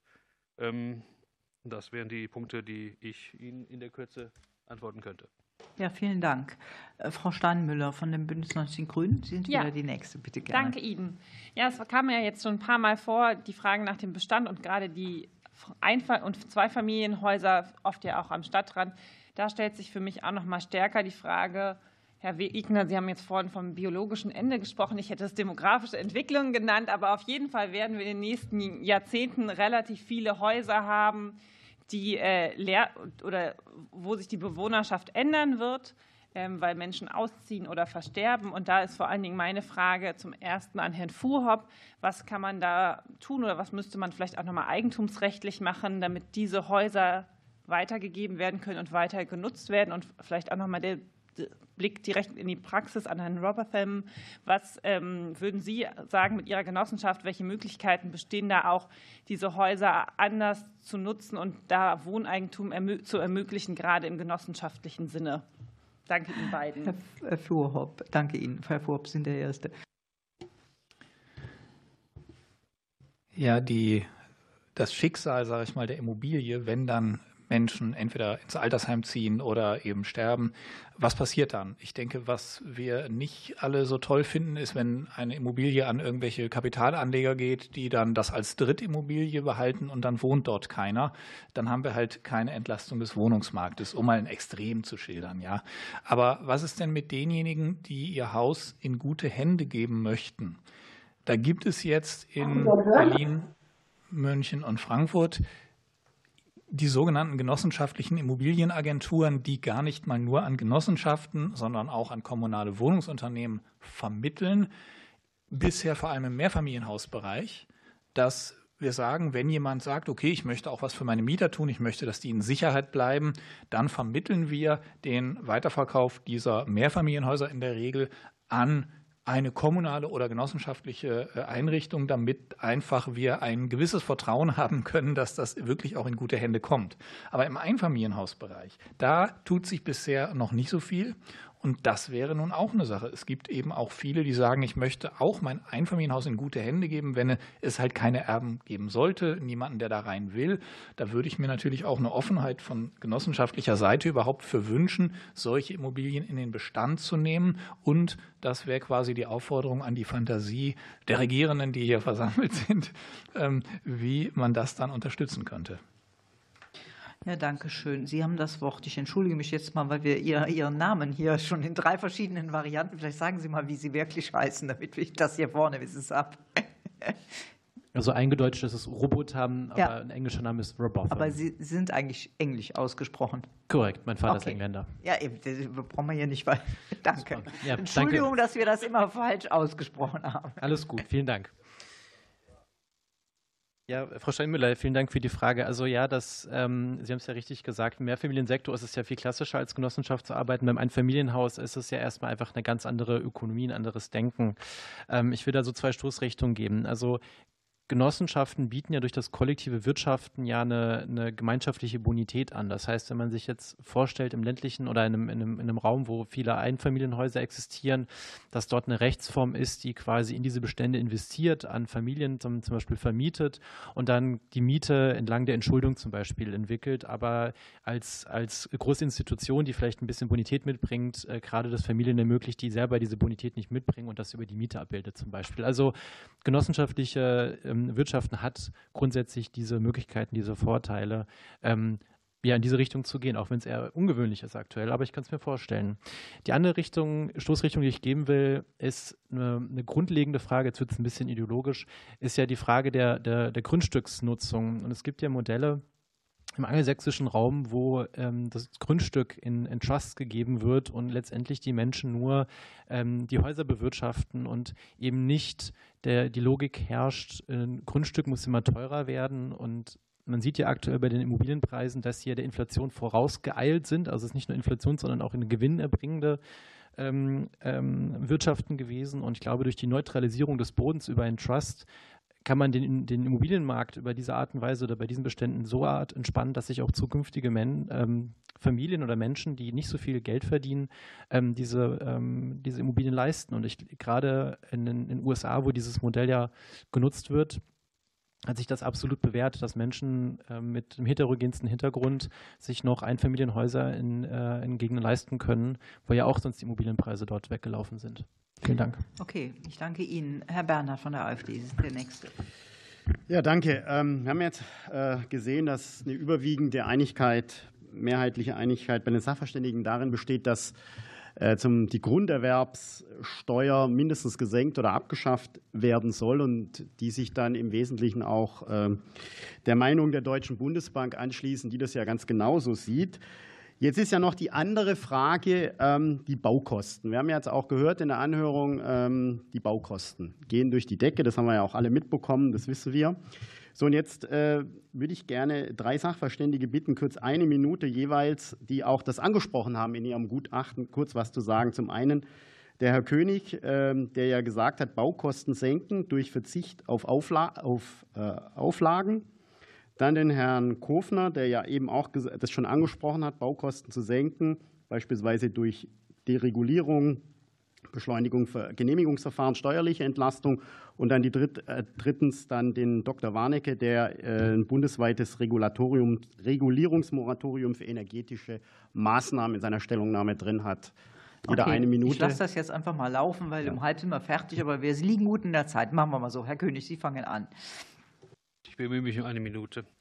Also unser Punkt ist, dass natürlich die neuen Baukosten, die Vorschriften, die wir haben in unterschiedlichen Bundesländern, natürlich zu 50 Prozent der Preissteigerung beitragen. Wir wissen aber auch, dass natürlich die aktuelle Krise, die wir haben, den Krieg, den Angriffskrieg auf die Ukraine dazu führt, dass wir alle Lieferkettenprobleme haben, die wir jetzt mit gesetzlichen Maßnahmen auch nicht lösen können. Aber man sollte vielleicht auch im Zuge der aktuellen Diskussion zur Gebäudeenergierichtlinie, die in Brüssel energieeffizient, zum Gebäudeenergieausweisrichtlinie, wie auch immer die heißt, darüber nachdenken, inwieweit die Standards, die da festgelegt werden, entsprechend praktikabel sind. Danke. Dankeschön. Herr Kofner, Sie wären der Nächste. Ja, ich hatte ja zwei Punkte schon äh, genannt, serielles Bauen und vorübergehende Absenkung der Mehrwertsteuer. Äh, ich möchte noch einen Punkt hinzufügen. Ähm, wenn man sich zum Beispiel die BEG-Förderung anschaut und äh, wenn man sich anschaut, was jetzt ähm, im GEG e dann weiter, ja, ist ja mehr als ein Andenken, es, es kommt ja dann der Effizienzhausstandard 40 mit Nachhaltigkeitssiegel, der kommt ja dann irgendwann verbindlich und jetzt wird er quasi schon über die Förderung herbeigezwungen. Dieser Standard ähm, erhöht ganz deutlich die Baukosten im Verhältnis zu dem 55er Standard und wenn man das ausgleichen will, muss man eben sehr viel Fördergeld dort hineinpumpen. Das ist nicht effizient.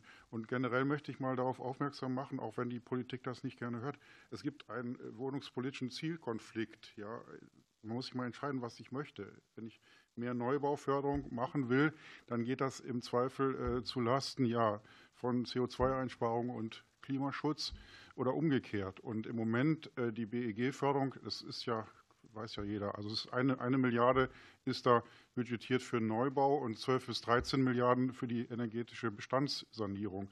Und ich meine, dass die Wohnungsmarktlage an sich eine andere äh, Prioritätensetzung erfordert. Also tatsächlich würde ich so weit gehen und sagen, jetzt lasst uns mal vorübergehend wenigstens das Thema Klimaschutz äh, etwas kleiner schreiben und versuchen, die Wohnungsmärkte zu entspannen. Ich möchte darauf aufmerksam machen, äh, Wohnen ist Daseinsvorsorge und ähm, das gehört zum Kernbereich der Daseinsvorsorge, dass die Menschen angemessene Wohnverhältnisse haben.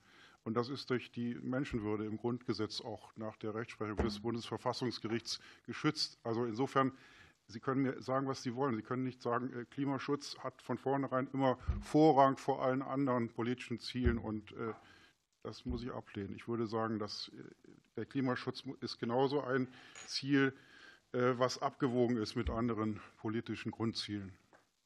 Herr Warnecke. Vielen Dank, Frau Vorsitzende.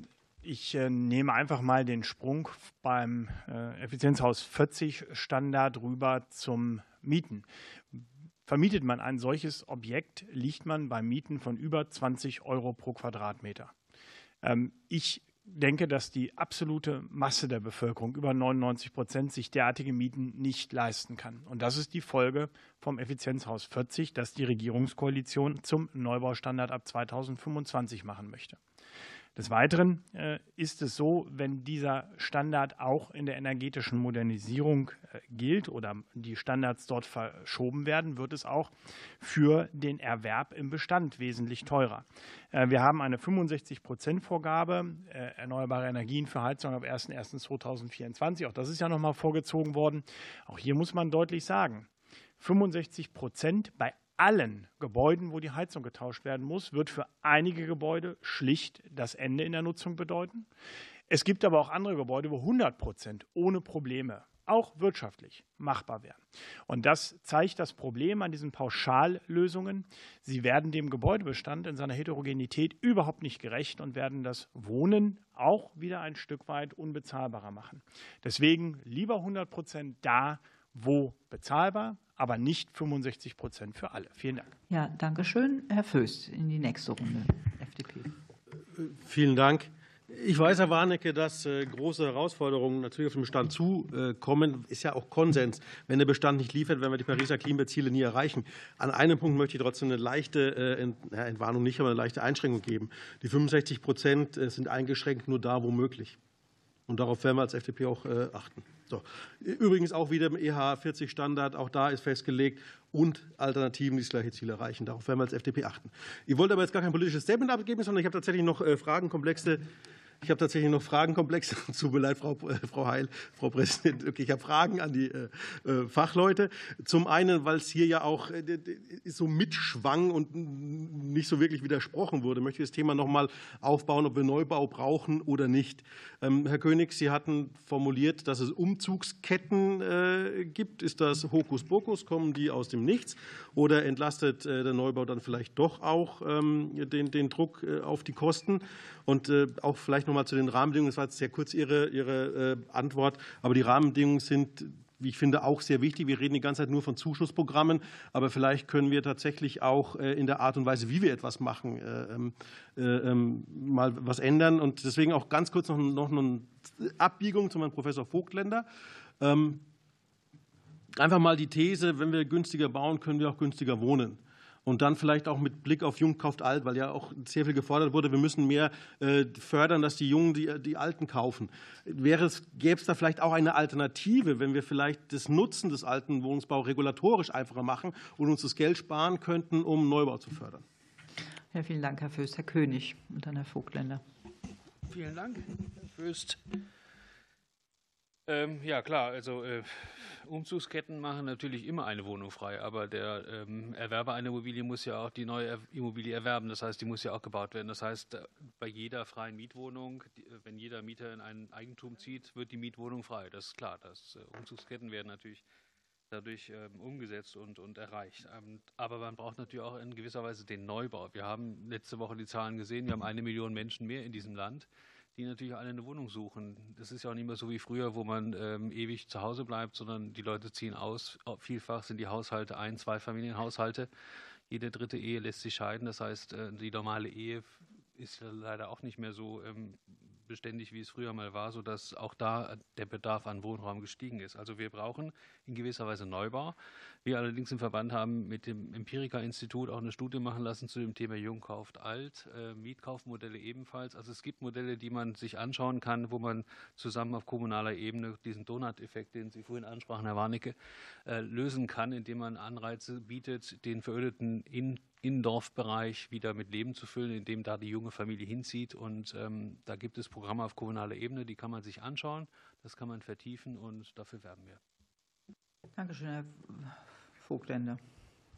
Ja, vielen Dank für die Frage. Das ist natürlich äh, weit gefasst, aber ich glaube, beim Bau, Neubau, wir müssen auf jeden Fall schauen, dass wir die Baukosten auch wieder senken. Und ich glaube, dass wir vor allen Dingen schauen müssen, wie wir an den Baustandards arbeiten können. Wir haben einfach über die letzten Jahrzehnte immer weiter draufgesattelt. Wir haben 3000 Baunormen. Und ich glaube, es kann schon eine gemeinsame Anstrengung auch gelingen, da die ein oder anderen Standards zu verzichten oder dann auch wirklich Kostensenkung durchzuführen. Ich meine, das, was wir geschafft haben jetzt bei Flüssiggas, dass wir in so schneller Zeit handlungsfähig sind. Das brauchen wir jetzt eigentlich auch im Wohnungsbau, dass sich wirklich Verwaltung, Wirtschaft und Politik dann an einen Tisch setzt und schnell nach Lösungen sucht, wie wir hier günstiger bauen können. Und das andere ist, ähm, damit natürlich auch günstiger äh, leben können. Und das andere ist, wir müssen wirklich den Bestand besser nutzen. Es ist sehr schade, dass im Koalitionsvertrag das Programm 100.000 Dachwohnungen keinen Eingang gefunden hat, weil Dachwohnungen natürlich, Dachausbau natürlich eine gute Chance ist, im Bestand neue Wohnungen zu schaffen. Wir müssten auch schauen, dass wir mehr Einliegerwohnungen zum Beispiel wieder bauen. Das war ja mal ein großes Thema in den 70er Jahren.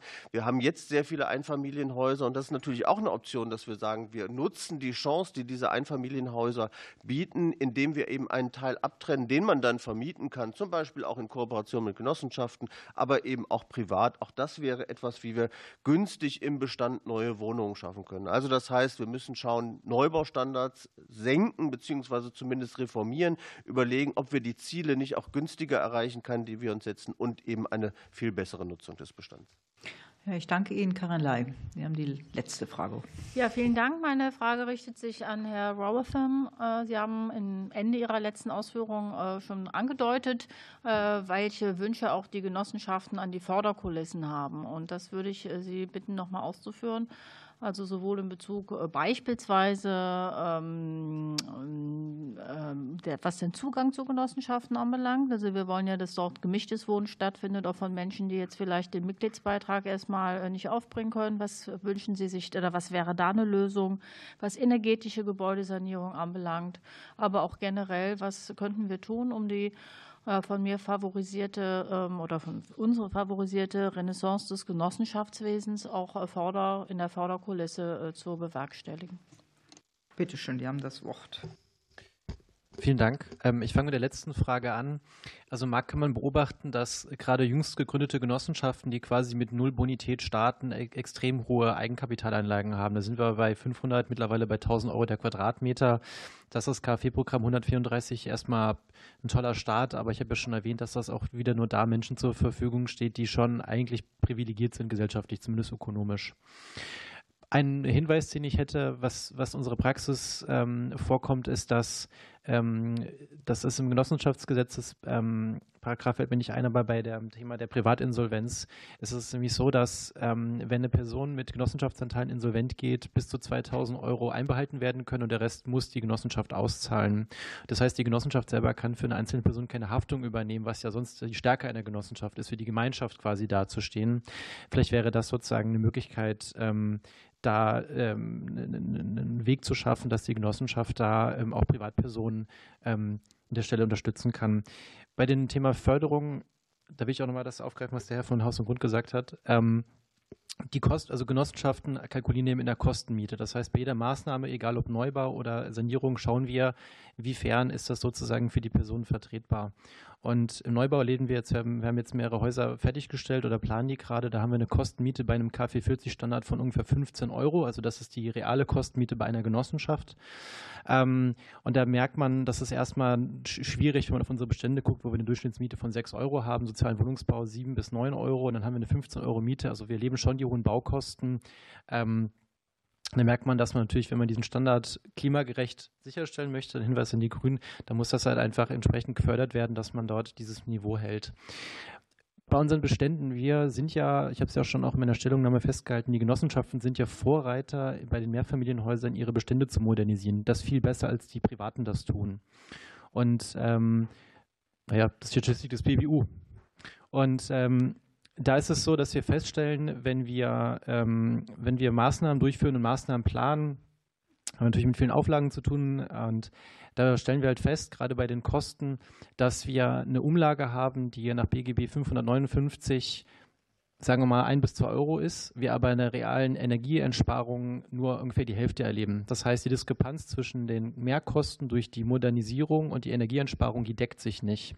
Das heißt, unser Hinweis wäre, oder das ist mein Hinweis als, als Steuerer, dass wenn man dort Maßnahmen plant und die Förderung so ausgestaltet sind, dass wenn man eine Umlage macht, dass man letztendlich die gleiche Bruttowarmmiete hat wie vorher. Das ist einfach wir als, als Institution, die nach einer Kostenmiete kalkuliert, einfach die Stoßrichtung. Und da kann man meiner Meinung nach sehr gut ökonomisch nachvollziehen, wie eine Förderung gestaltet werden muss. Und ich glaube, da würden ja auch die Privaten von profitieren, weil die wollen ja auch modernisieren ähm, und stellen halt fest, dass das BGB halt greift und sagt, nee, wir müssen da die Mieter schützen äh, und entsprechend da auch einfach die Bereitschaft weniger hoch ist. Und ich glaube, wenn man dort die ökonomischen Zwänge ein bisschen abbaut und man sozusagen eine mieterfreundliche Förderpolitik umsetzt, dann würde da auch insgesamt mehr für den Klimaschutz äh, passieren. Frau Ley, wollen Sie gerade? Achso, fertig. Ich dachte, ich frage nach. Ja, bitte gerne. Ja, vielleicht eine kurze Nachfrage. Wir hatten ja doch das ja kostspielige Förderprogramm Baukindergeld in der letzten Legislaturperiode. Es gab immer wieder die äh, Forderung, auch die Überlegung, dass Genossenschaften dort Zugang haben. Vielleicht können Sie noch mal sagen, äh, ob Sie äh, davon tatsächlich profitieren konnten und ansonsten, was Ihnen sonst noch auf dem Herzen liegt in den letzten Minuten. Also Baukindergeld muss ich tatsächlich sagen, wir arbeiten nicht damit. Also das findet in, meinem, in der Alltagspraxis keine Anwendung, von dem her kann ich die Frage nicht beantworten. Ich, ich kann nur abschließend sagen, also wir sind ja eine 20-jährige Genossenschaft. Ich äh, bin auch mit Kollegen unterwegs, die arbeiten in einer 120-jährigen Genossenschaft. Und da stellen wir einfach fest, dass, dass man den Effekt sieht über eine lange Zeit durch den Vermögensaufbau, die Kapitaldienstfähigkeit, dass dieses Thema des Eigenkapitals oder der Subjektförderung da gar nicht so relevant ist. Und ähm, dementsprechend kann ich nur dafür äh, plädieren, eben gezielt die, die Förderung so zu gestalten, eine nicht eigentumsorientierte und eine expandierende Genossenschaft in den Fokus zu nehmen, dass sozusagen dieses Thema da aufgegriffen werden kann. Danke. Ja, ich danke Ihnen und damit sind wir auch am Ende unseres Gespräches. Vielen, vielen Dank, auch dass Sie so leger damit umgegangen sind, dass es hier Fragenkomplexe gab. Aber wir haben es ja fast zur Punktlandung gemacht. Anderthalb Stunden war terminiert.